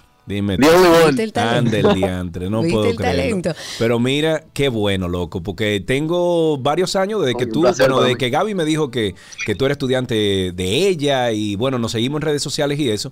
eh, vi que tú tocabas tu guitarra, tenías tu flow y Sí. todas cosas, pero no sabía que era a este nivel. ¿Dónde tú estás, Marco? ¿Dónde que tú estás metido, Eh, muchacho? como ahora mismo acaba de empezar a sonar un carro, pero me, me estoy picando. Ah, mira. Un barbarazo, ya, ya, ya. Pues Ah, sí, pero me alegro muchísimo, loco, que estén llegando a este tipo de música, men, porque está genial, viejo. Felicidades. Este sábado Muchísimas tienen una presentación en local colonial. Sí, ¿Qué sí, este sábado esperar allá? 18. Bueno, es una experiencia sensorial, o sea, de verdad pueden ir esperando disfrutar en otro nivel, o sea, ser llevado en un viaje eh, y acompañarnos en el trayecto, o sea, y sí, sí. Eso es mucho bueno. disfrute, mucha bien energía. Te confieso que si, música. si Gaby y yo estuviésemos local allá, te caemos al concierto. Sin embargo, lo vamos a disfrutar por Spotify entonces. No, pronto voy a tocar allá por donde tú estás. Pues venga, amigo, venga, venga, que aquí lo, lo recibimos. Marcos, muchísimas gracias por hablar con nosotros. Te deseamos muchísimo bien. Sergio, Karina, muchísimas gracias a ustedes. Vamos a Un hablar abrazo. con, eh, con Carlotti para que para ver si esto se puede poner, no sé, de noche, eh, porque es una onda así, eh, Pink Floydesca. Y hay muchos más temas, o sea, esto es, eh, ahora estamos grabando en el Ajá. estudio. Ok. Y, Ay, y qué viene, bueno. y viene todo un álbum, o sea, Bueno, men. eh, por ejemplo, este de la poca en inglés, es como una de tres, Sí. pero sí, sí, está O sea, bien. Bueno, ustedes van a hacer una mezcla entre español e inglés, Marcos. Eh, Marcos, ustedes van a hacer una Dime. mezcla de música en español y en inglés. O sea, el álbum va a ser, Sí, sí, va hay a un ser un par compilado. en inglés. Claro, porque uno, o sea, como se, se crió un poco, o sea... eh, Bilingüe, dilo, que te criaste bilingüe. también. Sí. Claro, fue una escuela bilingüe aquí en República Dominicana. Marquito, mira, qué bueno hablar contigo, qué bueno conectar contigo y qué bueno, loco, Igualmente. que ustedes están haciendo esta música, música, porque claro. suena como miel a los oídos. O sea que felicidades. Tirando viejo. pa- Muchísimas gracias, de verdad. Seguimos en contacto. Como debe ser, vamos a escuchar un poquito más de esta canción. eh, se llama Sobre Soma. eh, sí. Sobre Soma. Y la canción se llama, bueno, Pen Sobre Soma. Vamos a escuchar.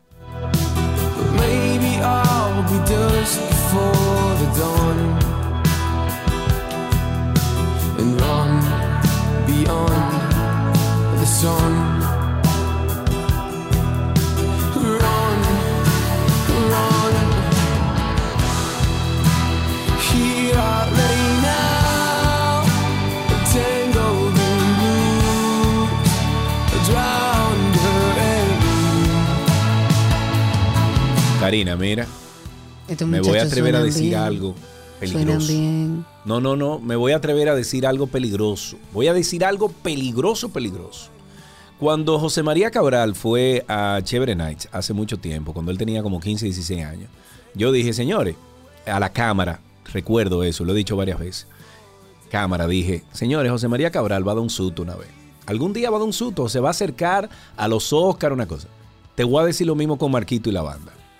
Estos muchachos algún día van a dar un susto grande para nosotros. Pero claro que sí, el talento se le desborda, tienen la calidad para hacerlo. No dejen de ir a disfrutar de este concierto para conocer a Sobre Soma, va a ser en local colonial el sábado. No dejen de ir a disfrutar con ellos.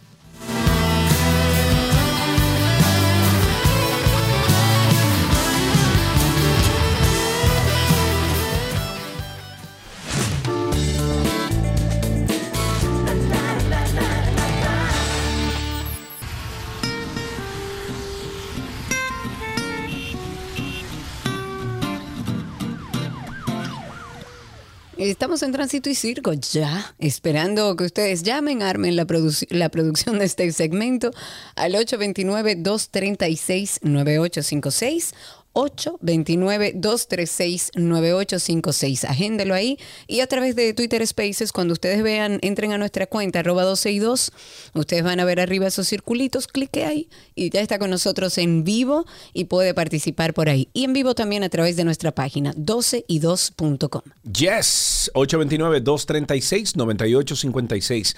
Vámonos eh, con esto que yo creo que ustedes conocen, no sé si han oído este tema. Y si todo esto fuera poco, caiga quien caiga. Tengo tentáculos quién soy. Este caso es un verdadero sancocho. Tengo tentáculos, medusa soy. Y todo esto por venganza. Tengan cuidado, medusa soy. Ay, qué rico. Caramba, escuchen esto. Algunos abogados que conforman la, de, la defensa del ex procurador Jean Alain Rodríguez son investigados por el Ministerio Público por supuestamente intimidar y amenazar a testigos de la Operación Medusa, caso en el cual, por supuesto, el exfuncionario es señalado como el cabecilla de una supuesta red de corrupción. De esta manera lo dejó saber el titular de la PEPCA, Wilson Camacho, eh, al referirse al tema. Indicó que cuentan con pruebas que demuestran que los abogados de Rodríguez están intimidando a los testigos con los que cuentan, eh, con los que cuenta el Ministerio Público. El titular de la PEPCA también dijo que al igual que en la operación Coral 5G, en Medusa se desarrollan dos investigaciones paralelas. Ay, chichi. Ok. Entonces, oigan algo, vamos a abrir un debate. ¿Qué opinan ustedes de la nueva provincia que quieren, Disparate. bueno, que ya aprobaron en la Cámara de Diputados? Hay que esperar a ver qué, pero no lo no predisponga a la gente. No, yo no Deja que la diciendo gente nada. diga la cosa, No, las no. cosas como las siente. Es verdad, es verdad. Llamen y cuéntenos, ¿qué le parece esta sugerencia de nueva provincia aprobada ya por la Cámara de Diputados en dos lecturas rapidísimas, de manera urgente? Había que aprobar eso y se aprobó. ¿Qué opinan ustedes? 829-236-9856 y a través de Twitter Spaces pueden por ahí solicitar ser hablantes. Mientras tanto, me voy a un tuit del día. Sobre este mismo tema de la nueva provincia, compartimos un tuit de Ico Abreu que dice, y cito, Señor presidente Luis Abinader, Mm, si ya empezó usted mal. promulga esta ley, se Mm. convertirá en cómplice de esa canallada. Cumplirle el sueño de megalomanía a Tonti Rutinel solo es un cambio en reversa. Preste oído al pueblo que está rechazando ese di- disparate. Vámonos con algunas llamadas, Karina. Ya tenemos a Dionisio en la línea. Buenas tardes, Dionisio. Cuéntanos. Sí, buenas tardes. Oiga, esto es aberrante lo que está pasando en este país con estos políticos, o no con los políticos, sino con estos especialistas que tenemos en la Cámara de Diputados y en la Cámara, eh, en la, en la Senaduría. Tanta prioridad que hay en este país, tanta prioridad de tantas cosas, y ellos vienen a esta sinvergüenzura. Es terrible. Por favor. Es terrible, es terrible. Muchísimas gracias por su llamada. Tenemos en la línea a Ramón. Ramón, adelante. Buenas tardes. Sí, buenas tardes. Adelante. Es sobre el tema de la nueva provincia. Realmente, salta para atrás es el que vote por eso. Son unos salta para atrás todos esos diputados. y senadores. Guay, caramba.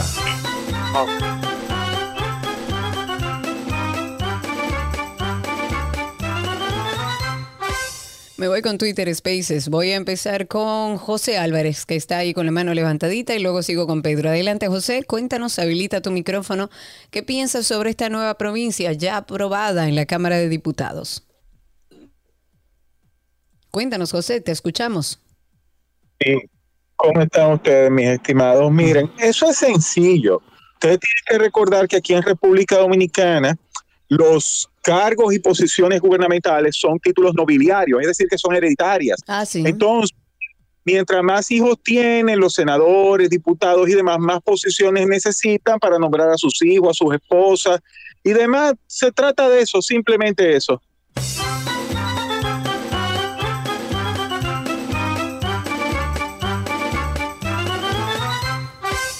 A través de Twitter Spaces. Deja de gozar tanto, Carlos. Ahí está Pedro de la Rosa con nosotros. Adelante, Pedro.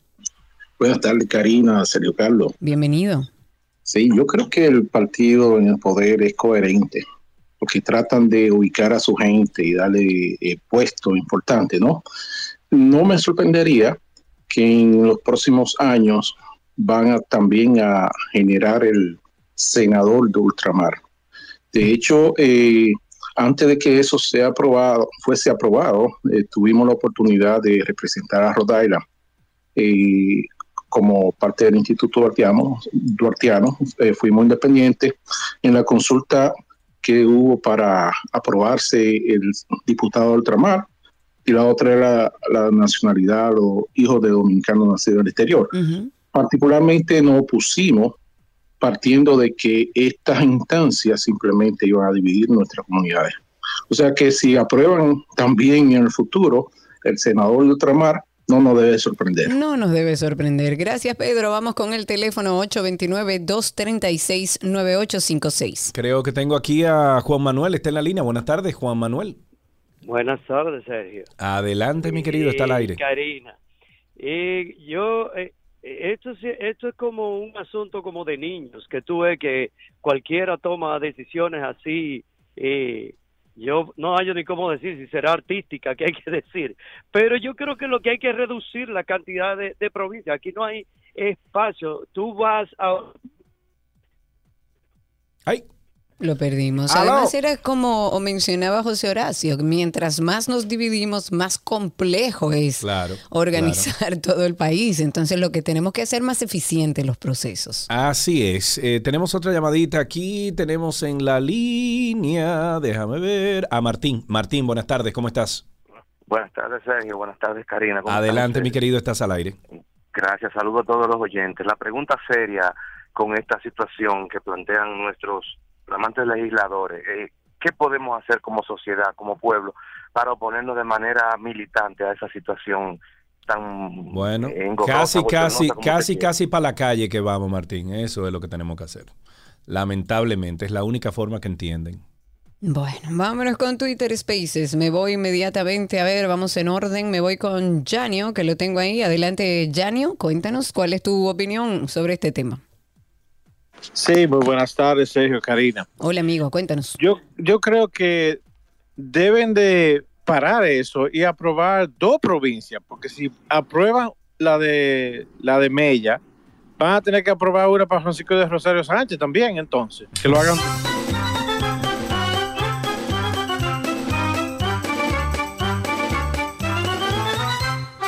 Seguimos Dale. con Spaces y luego pasamos al teléfono 829-236-9856. Me voy con Juan Guerrero, que también lo tenemos ahí. Adelante, Juan, habilita tu micrófono y así podemos escucharte al aire. Cuéntanos. Hola, buenas tardes. Sergio. Bienvenido.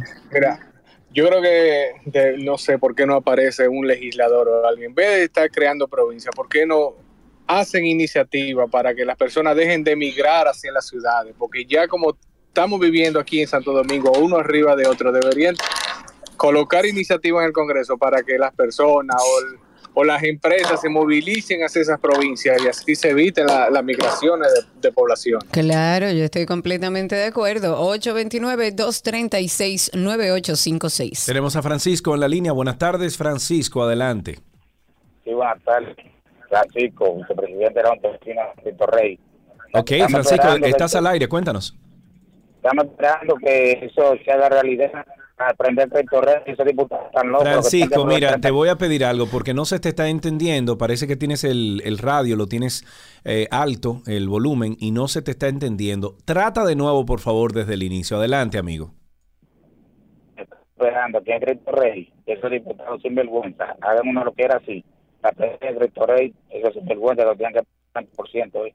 Oh, Dios.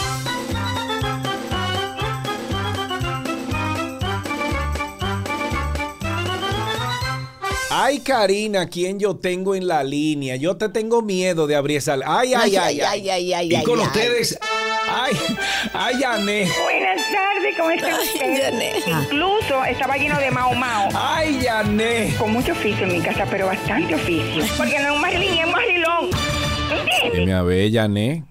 Buenas tardes. Ese congreso lleno de Mao Mao. ¿Y cómo? ¡Ah! Ahora, ¿qué hay, mi niña? ¡Ah! Mira, vete al barrio, mi amor. Eso está full.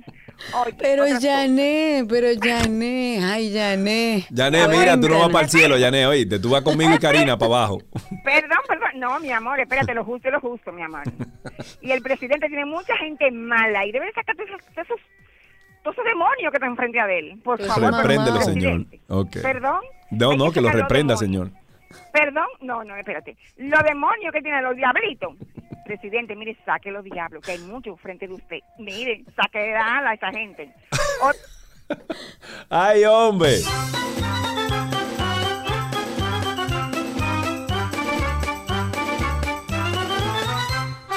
Me voy a Spaces. Tengo a Jerónimo. Adelante, Jerónimo, te escuchamos. Cuéntanos.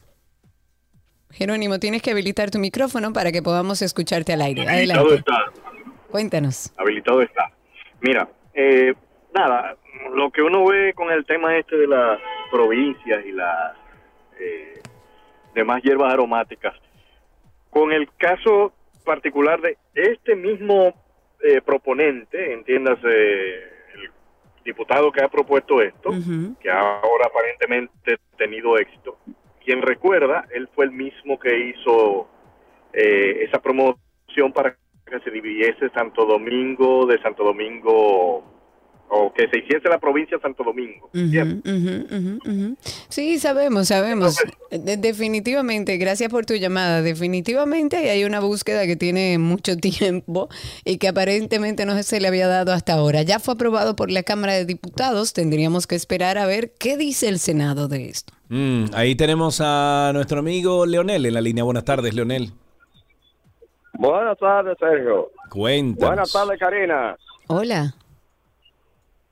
Sí, oiga, ¿y por qué le resulta tan fácil el aprobar, el crear nuevas curules y tan difícil que la ley de extinción de- dominio? ¡Ay, qué rico!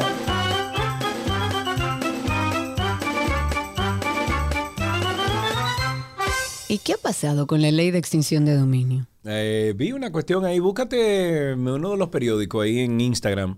¿Qué ha que pasado? vi al presidente de la. República como que dijo, mencionó algo, no sé si será de algunos meses, algunas semanas, pero ahí lo estuvieron publicando en el día de hoy. Vamos a que ver si actualizamos un poco sobre ese tema o, anda- o llamamos a Tavares a ver si nos dice cuántas firmas se lograron, como que inició con mucha fuerza y después fue como desinflándose. 829-236-9856, sigo con Twitter Spaces y me voy, a ver, tengo a Daniel. Adelante Daniel, cuéntanos. Daniel, Daniel, Daniel, Sí, sí, estamos aquí, estamos aquí. cuéntanos. Buenas tardes, ¿qué es lo que hay? ¿Todo en orden por aquí? Bueno, una pregunta.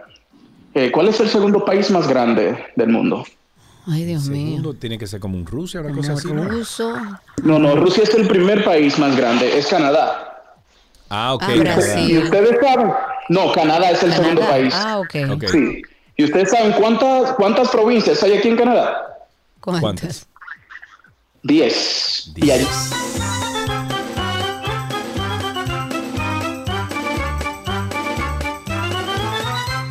Para que no nos quedemos con la duda, Rusia número uno, Canadá número dos, China número tres, Estados Unidos número cuatro, número cinco Brasil, número seis Australia, eh, número siete India y número ocho República Dominicana.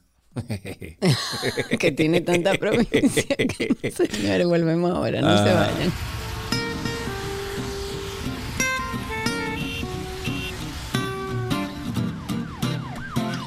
Seguimos en Tránsito y Circo. El teléfono en cabina es 829-236-9856. Pero antes voy a dar paso a ver, tengo a um, Ilsi Ladis que está con nosotros. Adelante, Ilsi Ladis, habilita tu micrófono. Te escuchamos al aire. Sí, gracias. Buenas. Yo lo que quería es que usted dé una información al ayuntamiento. Yo, la calle Guarocuya está de una vía. La paralela es la María García Alvarado, que la pusieron de una vía, pero le faltan todas las flechas. Y ahí es un caos cuando uno entra. Atención, ayuntamiento en la Guarocuya, hacen falta las señalizaciones. Ahí tenemos a, en la línea, tenemos a Michael, Estrellita, dime de ti. Estrellita. Cuéntame. Dime a ver. Estrellita, ¿qué tú Oye. piensas de esta nueva provincia que se está armando? eh? ¿Quieres, eh, ¿Quieres que te diga algo? Bueno, si se puede decir Yo en pienso que dilo. legisladores, oye, estos legisladores que estaban en la oposición antes están como los jugadores de dominó. ¿Cómo? ¿Cómo es eso? Oh, pues los jugadores de dominó cuando están afuera, todo lo ven bonito, hermoso y bello, pero cuando están adentro se vuelven un ocho.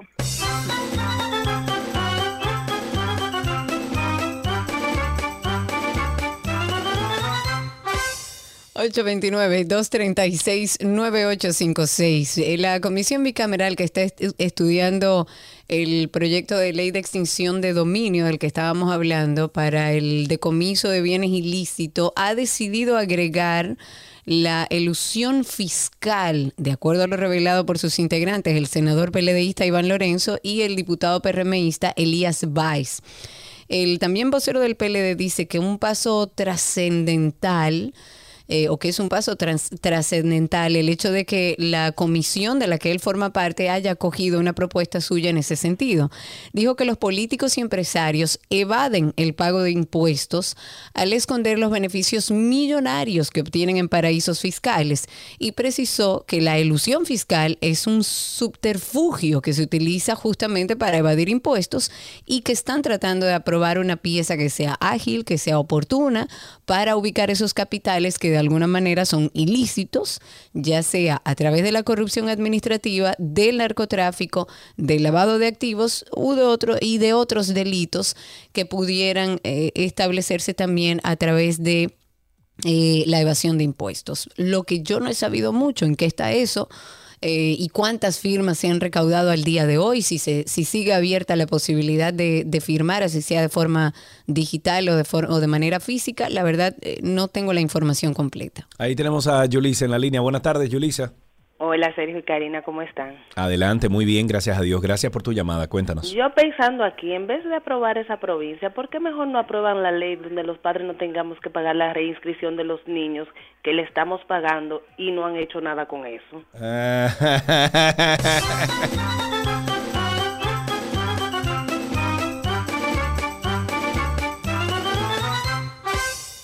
A ver, tengo otra vez de Spaces a. Steven, Alexis, a ver si Steven, a ver, adelante Steven, cuéntanos.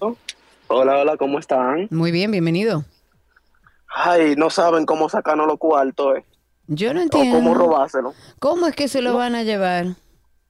¿Cómo que, qué más yo creo? ¿Otra provincia? Después que quieren hacer otro planeta. Steven, muchísimas gracias. 829-236-9856. A pesar del aumento de los casos de COVID en las últimas semanas en nuestro país, aún eh, es muy temprano, por lo menos eso dicen, para hablar de una nueva ola del virus. Esto es lo que dice Salud Pública, lo dijo en el día de, de hoy, de hecho, y dicen que aún no se ha detectado una nueva variante, que es un parámetro también utilizado por la OMS, que es la Organización Mundial de la Salud, para declarar un cambio en la etapa de la pandemia. Y ellos dicen, ni citando sus palabras, es muy temprano todavía para hablar de una ola. Eso dijo el director de e- epidemiología. Ahí tenemos otra llamadita. Tenemos en la línea. ta, ta, ta. No lo tengo el nombre. Buenas tardes, hola. Lu- Lu- Lu- sí, Luis Fernández. Luis Fernández, gracias por tu llamada, Luis. Cuéntanos. Eh, saludo a Karina y Sergio. Gracias. Nosotros tenemos un, un grupo de, de vagos en ese congreso que yo no sé si ustedes han visto también que legislaron para cambiar el nombre de Fuerza Aérea Dominicana desde sus orígenes a Fuerza Aérea de República Dominicana. Carajo, pero es lo mismo. De Ejército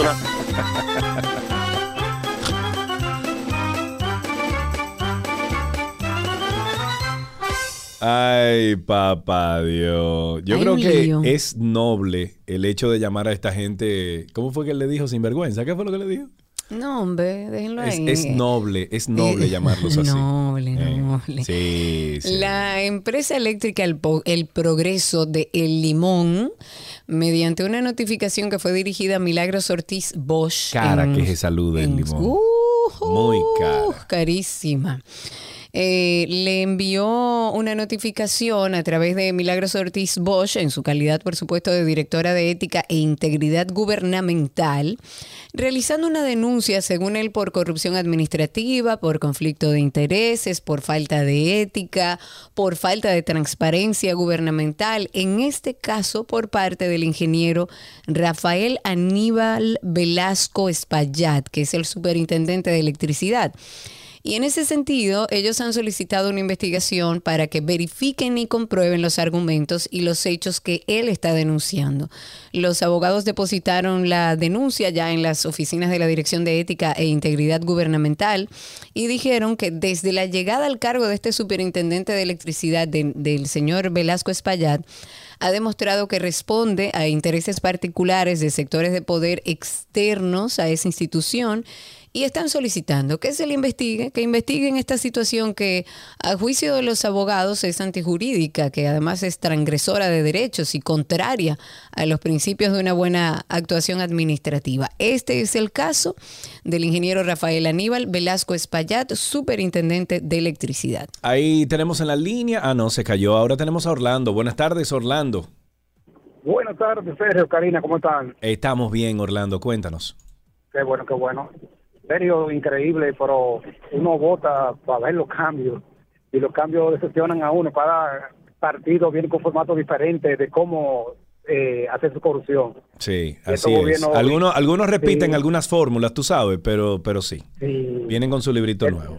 Esto viene con la, en, en- cuando presentan su candidatura, lo que van a hacer, dejan escondido el formato cómo van a robar. Así es. Lamentablemente así este país. Ahora Así mismito es, Orlando.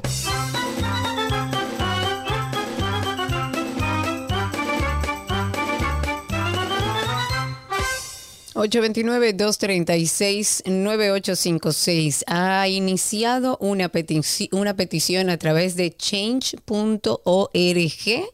que se titula No a la creación de más provincias. Ah, pero mándame eso, Eh, te lo voy a mandar inmediatamente. Déjame No solamente tomar- no a la creación, vamos a reducir la cantidad de provincias. Exacto, vamos a aprovechar y a reducirla. Eso es lo que tenemos que hacer. Mira, ahí te mandé el enlace.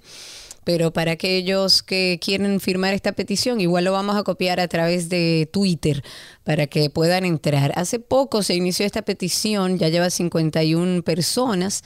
Dice, recientemente la Cámara de Diputados de República Dominicana ha aprobado, apro- aprobado perdón, un proyecto de ley para crear una nueva demarcación. República Dominicana, siendo un país pequeño de apenas 48 mil kilómetros cuadrados, tiene más provincias que otros países mucho más grandes como Argentina, que mide casi 2 millones de kilómetros cuadrados, o hasta Canadá, que mide más de 9 millon- mi- millones de kilómetros cuadrados, y se maneja eficientemente con solo 10 provincias. Entonces lo que se pide es básicamente el no a esto. Aquellos que eh, quieran firmar esta petición, recuerden que pueden pasar por nuestro usuario en Twitter, ahí estará el enlace, fírmenlo y compártanlo. Ok, tenemos en la línea entonces a Juan, Juan Freddy. Es. Buenas tardes, Juan Freddy, ¿cómo estás? Juan Freddy Armando. Ah, muy bien, Juan Freddy, cuéntanos. Ah, mire, yo llamé porque precisamente me opongo de manera absoluta al asunto de la creación de una nueva provincia, como me opuse a la creación de la provincia de Santo Domingo, porque me parecía eh, algo eh, exagerado, como ustedes dicen muy correctamente, que hay países más grandes que tienen mucho menos provincias. Incluso llegué al extremo de oponerme a que, el municipio de Atomayor, yo soy de Atomayor, a que el municipio de Atomayor fuera convertido en una provincia, porque nuestro país no necesita tantas provincias.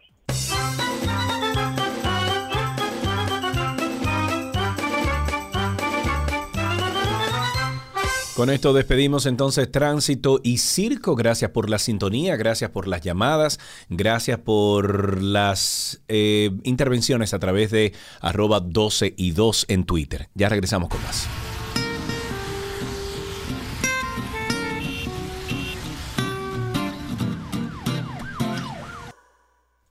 que aprendiste hoy llega gracias a Pala Pizza, expertos por tradición, y gracias a Nido, tu amor, su futuro.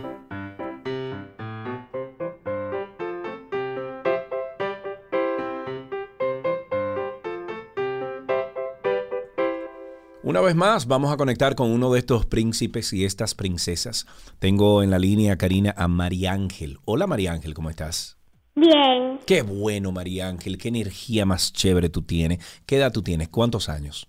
cinco, Cinco años. Si yo tengo dos manzanas y te regalo dos, ¿cuántas van a tener? tres, Mm, vamos a revisarlo de nuevo. Si yo tengo dos manzanas y te regalo dos, ¿cuántas son? Cuatro, Cuatro. Si yo tengo siete manzanas y te quito una, o tú me regalas una, ¿cuántas te quedan? seis, Seis manzanas. si yo te digo brinca la tablita, ¿qué tú me dices a mí?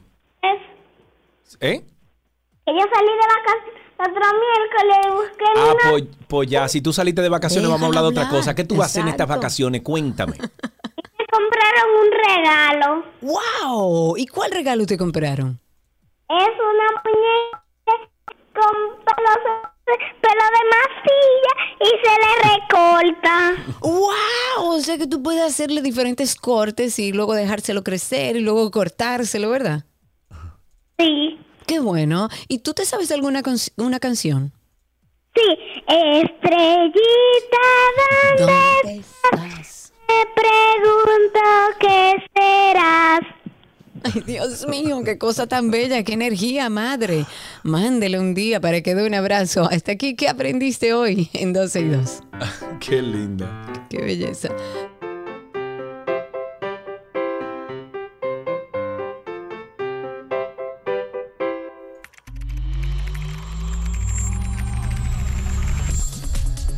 Y una camarita se yo tenía. Voy, voy, voy, voy. Tres, dos. Ah, salimos al aire diciendo todo eso. Muy bien. Dale. Vengo ahora.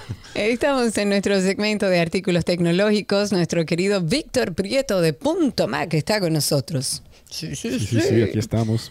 Sí, señor Víctor está con nosotros para hablarnos del mundo tecnológico de Apple. ¿Con qué empezamos? ¿Con qué empezamos, querido Vic? Bueno, tenemos una noticia que Apple le, pues, divulgó ayer y es que a partir del 2023 ellos van a ser el suplidor único de todos los juegos de la MLS. La MLS sería el Major League Soccer. Y esto a través de un contrato que han hecho con MLS de 10 años, donde hasta el 2032, para ver un juego de MLS, uno tendrá que utilizar eh, pues algún servicio de Apple TV, ya sea el TV Plus o, o el gratuito, como sea. O sea, todos los juegos tú- lo vamos a ver a través de Apple TV. Exacto. Estamos hablando obviamente de la Liga de Fútbol de los Estados Unidos. Ya esto obviamente qui- quisiera Apple hacerlo con la Liga Premier de Inglaterra. Claro, la- la- lógico. la, la Liga Europea y todo lo demás, pero en Estados Unidos es un gran paso, pues Apple, ya que eh, ellos hicieron un contrato con la MLB, la de las- el béisbol, y también han hecho contrato con la NFL, se nota que Apple está pues tratando de añadir contenido deportivo de calidad y obviamente con tener la liga completa sin ningún tipo de blackout ni nada por el estilo para todos los juegos, ellos básicamente compraron todos los derechos por 10 años. Y esto solamente es quiere decir algo bueno para el, la- el servicio, que obviamente tiene muchas personas ya eh, pues suscritas, pero que obviamente con apenas, creo que son 5 dólares al mes, tú tienes ya acceso a una liga completa. Y obviamente ya ellos te están trayendo eh, algunos juegos de béisbol, de fútbol, o sea que y, eh, eh, NBA también se, se se supone que podría venir. Y la idea con esto es que, bueno, pues ya saben que Apple está atrás de los deportes porque saben que es una, una fuente de, de ingresos pues, muy grande. Claro, y otro, Unidos, otro espacio donde Apple se ha venido haciendo bien fuerte es en temas de salud.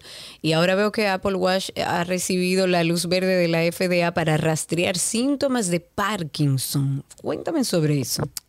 Bueno, recuerden que el Apple Watch eh, pues tuvo diferentes estudios que, que obviamente le, lo catapultaron a ser el, wearable más popular del mundo y el reloj inteligente más popular del mundo. Y obviamente ellos, ellos, eh, ellos obviamente con eso pues han traído diferentes funciones. Ya eh, funciones cardíacas tenemos el ritmo cardíaco, el electrocardiograma, tenemos también la oxigenación sanguínea y ellos también pues ob- obviamente están eh, caminando hacia otros eh, ni- ni- otras áreas de experticio y la detección pues, temprana del, del mal de Parkinson es esencial. Y con un Apple Watch pues ya uno podrá eh, pues eh, contar con aplicaciones que pueden detectar esto tempranamente. Y a los pacientes que están eh, teniendo síntomas pues esto obviamente eh, con la aplicación que, que- que se utiliza em, que se llama Strive PD la idea es que ellos están tomando estos datos de manera privada, obviamente, para mejorar el tratamiento. Porque sabemos que en, el Parkinson, si uno lo deja que, que progrese, eh, pues es peor. Mientras que si tú tienes una detección, una detección temprana y puede ser a través del Apple Watch, pues podrás tener muchos muchos mejores eh, pues resultados de tratamiento y a futuro esto solamente quiere decir cosas buenas para esos pacientes. Claro, y además de forma preventiva también te ayuda a identificar cualquier anomalía en los en- en- ya en, en los ámbitos hablar que de la ellos han cubierto. auricular y todo eso. que Claro, obviamente claro. a nivel cardíaco, el Apple Watch te puede avisar de ritmos irregulares y todo eso. Eh, cada vez está obteniendo pues más uso el Apple Watch, no solamente es un reloj, no solamente es un eh, comunicador, porque también vienen versiones celulares que pueden servir como un celular tal cual, que puede hacer una llamada sin tener un celular cerca. O sea que cada vez vemos que él está siendo más importante en nuestra muñeca. Así es. Claro, claro. Y veo que el iOS 16, eh, esto va a ser compatible a partir de qué iPhone. Bueno, eh, la semana pasada Hedwig estuvo hablando sobre las novedades del WWDC. Y entre ellas, los detallitos que estoy viendo es que número uno, el iOS 16, eh, pues no soportará ni los iPhone 7, ni los iPhone 6S, ni el SE, eh, que era igual al, iPhone 6S. Entonces, ¿qué quiere decir esto? Y es que este, estos sistemas de este año, Apple lo está haciendo muy, muy eh, vamos a decir, apoyados en la plataforma que ellos están, pues, produciendo con los procesadores propios, los M1, eh, y los, obvia- lo- los de, ya, bueno, el M ya va con M2. eh, esa plataforma M, pues tiene una importancia muy, muy grande y ellos están fabricando los nuevos sistemas para estas plataformas y cada vez que uno va hacia atrás, eh, pues va uno a- a- atrás cinco años, seis años, pues la tecnología no está siendo capaz de correr estos sistemas como Apple desea. Entonces, en este año se hace esa, esa separación que no se había hecho en años anteriores. El iPhone 6S eh, duró bastante y se está yendo junto con el iPhone 7. O sea que Apple está, como quien dice, eh, dejando de darle soporte a dos, a dos modelos de equipo cuando no lo había hecho en los últimos dos años. Pero eso solamente quiere decir que los sistemas nuevos, y es algo increíble que vi ahora en el, en el iPad OS, que ellos están trayendo algo em, que se llama Front Stage. Y esto me encanta porque uno ahora en el, en el iPad Pro o en, los iPads que tienen eh, M1, pues está pudiendo correr uno esta, eh, esta función, pero se llama Stage Manager. Y es que te dejan ver cuatro aplicaciones eh, de manera... ¿Recuerdas Minority Report? ¿Recuerdas cuando Claro. veía esa pantalla? Claro. mover las cosas así. Apple entonces está trayendo algo que visualmente se ve como esto y que uno en un iPad ahora puede conectarse a un monitor externo y Ujú. antes era la misma pantalla que tú veías tanto en el iPad como en el monitor externo. Pero ahora son independientes. Y todo eso gracias al procesador M1, la capacidad de video que tiene para hacer que las eh, la forma en que tú trabajas con hasta cuatro aplicaciones en eh, iPad y cuatro aplicaciones en la pantalla, eh, como todo esto viene a- a- a- a formar parte de tu, de tu de tu, de tu workflow. O sea, Claro. ya ahora tú tienes que el monitor en el iPad, eh, el monitor externo, con un teclado y un mouse, eso se está convirtiendo en una computadora que ya tiene un OS dedicado, que es el iPad OS, que ahora con este, esta función de Stage Manager es algo que jamás habíamos tenido. Es algo nuevo y que solamente lo van a tener estos iPad con M1. O sea que Apple también está haciendo esa división en el, en el sistema del iPad y está diciendo, miren, hasta el iPad M1 eh, vamos a correr esto. O sea, esto solamente corre con iPads que serían el Pro del año pasado, el Air eh, de este año, y entonces ya se entiende que ellos eh, pues van a incorporar este procesador en los próximos iPads, o sea que inclusive ya se está esperando un iPad económico, el iPad estudiantil, vamos a decirle así, que ya está llegando a su décima versión. Recuerden que el iPad original salió en el 2010 y que versiones de ese iPad estándar, digámosle así, el que es de tamaño regular, que no es ni muy grande ni muy pequeño, pues ya estamos llegando a 10 años de ese iPad en cuanto a versiones. Y Increíble. se estima que para este próximo año, esta próxima versión, que puede ser que salga inclusive este mismo año, pues Apple incorpore, eh, número uno, algo que está viniendo eh, pues muy empujado desde Europa, y es el conector universal que quieren que sea el USB-C. Ah, sí. que Ujú. entonces ya sería ir saliendo de los eh, conectores Lightning en todos los iPads, porque solamente queda ahora mismo el iPad económico con ese, con ese conector. Y entonces ya parece que, obviamente, en las Mac ya lo tenemos como estándar. El último que vería esta incorporación de puerto sería el iPhone, que se está hablando que sería el del próximo año, porque em, eh, la Unión Europea le dio a Apple hasta el 2024 para hacer compliance, o sea, para, para cumplir con esta, este requerimiento de que el USB-C sea, sea el único conector que sea necesario Universal. para todo el mundo que compre un equipo desde ese año adelante. Y obviamente Apple se está adelantando con la Mac, ya lo, obviamente lo tenemos, y se está adelantando con el iPad dejando solamente el iPhone como último eh, pues receptor de este puerto, que sabemos que no va a hacer la vida más fácil a todos para solamente Claro. tener una sola conexión. Que nos Claro, tomará unos años Dios. llegar a que todo sea igual, Claro. pero la carrera, la carrera de la tecnología es una de mil pasos y yo diría que estamos bastante eh, temprano en el proceso. Claro, y el plan de Apple para eh, MacBook Air 15 y 12, ¿cuál es el plan con ellos ahora?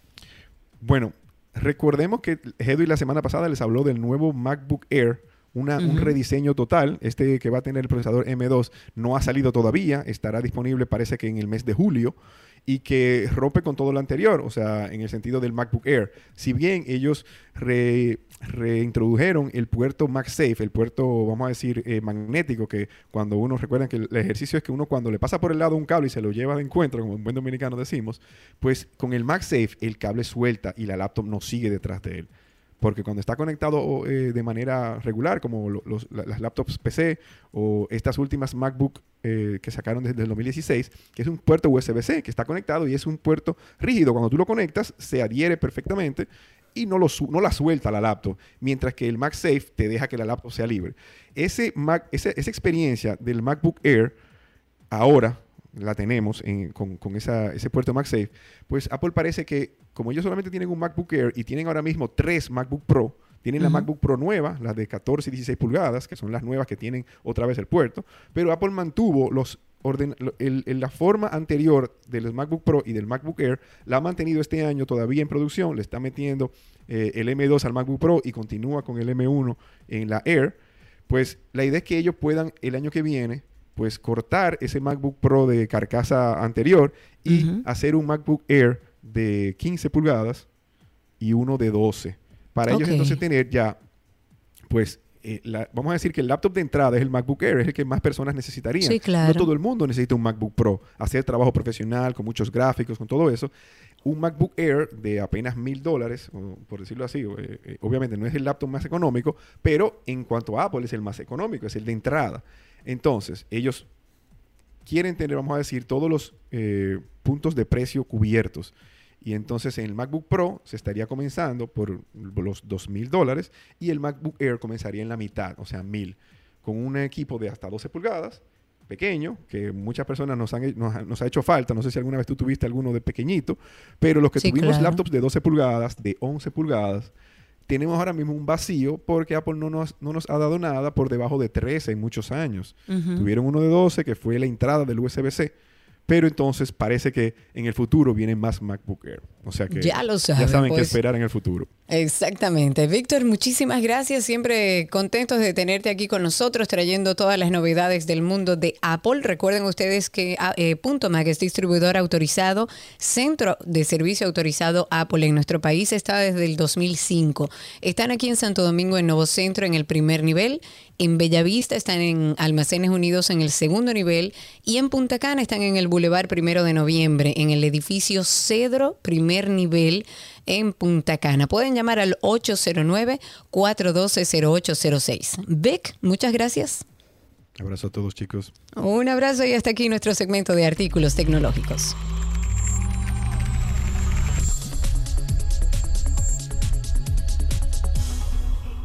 Las noticias actualizadas llegan a ustedes gracias a la Asociación La Nacional, tu centro financiero familiar, donde todo es más fácil.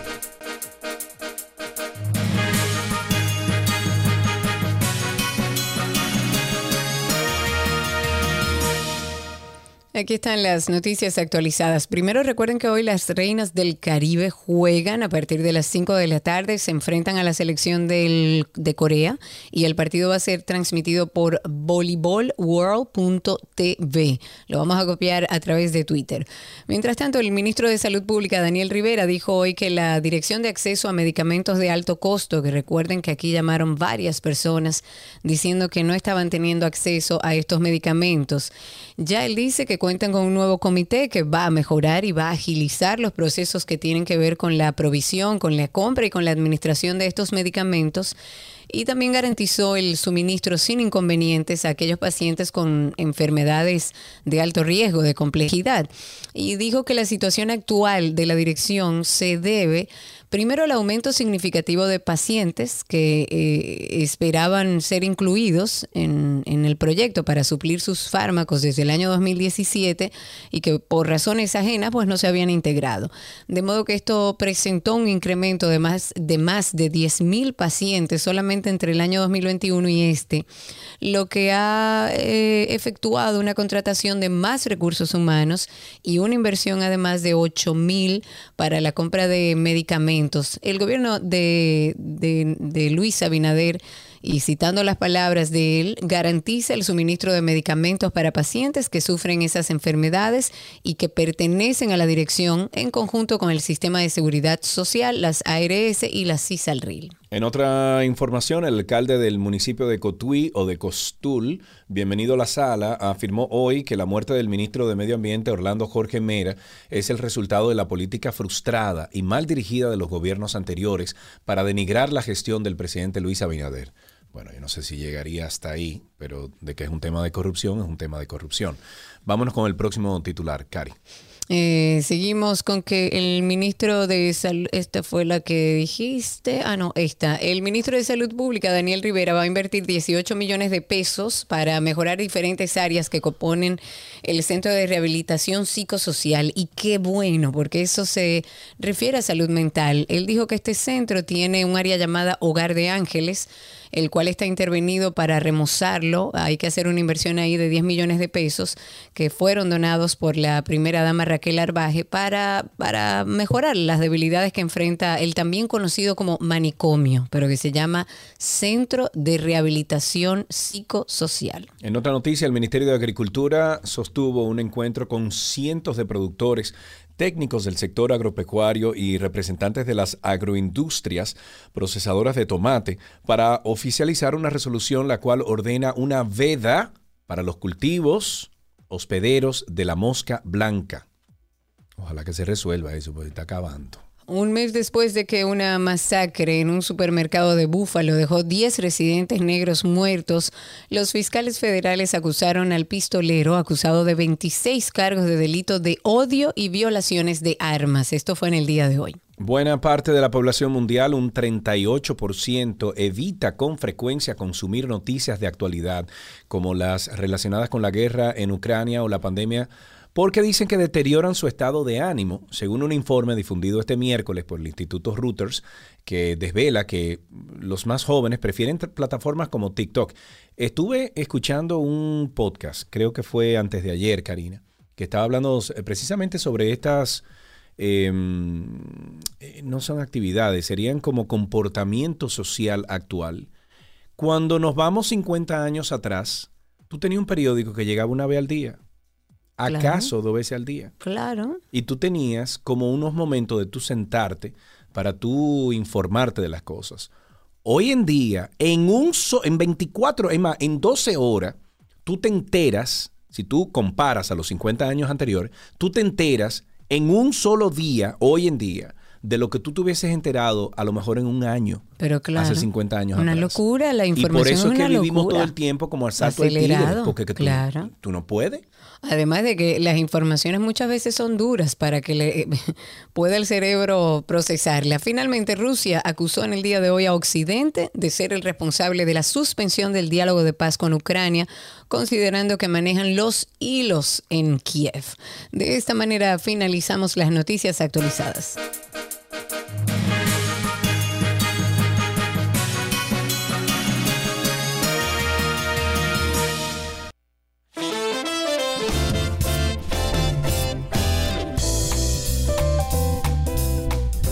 Amigos míos, gracias por la sintonía como siempre. Un abrazo bien fuerte. Eh, muchísimas gracias a, a todos, a todos y todas que me han escrito para nada, para darme un mensajito de aliento.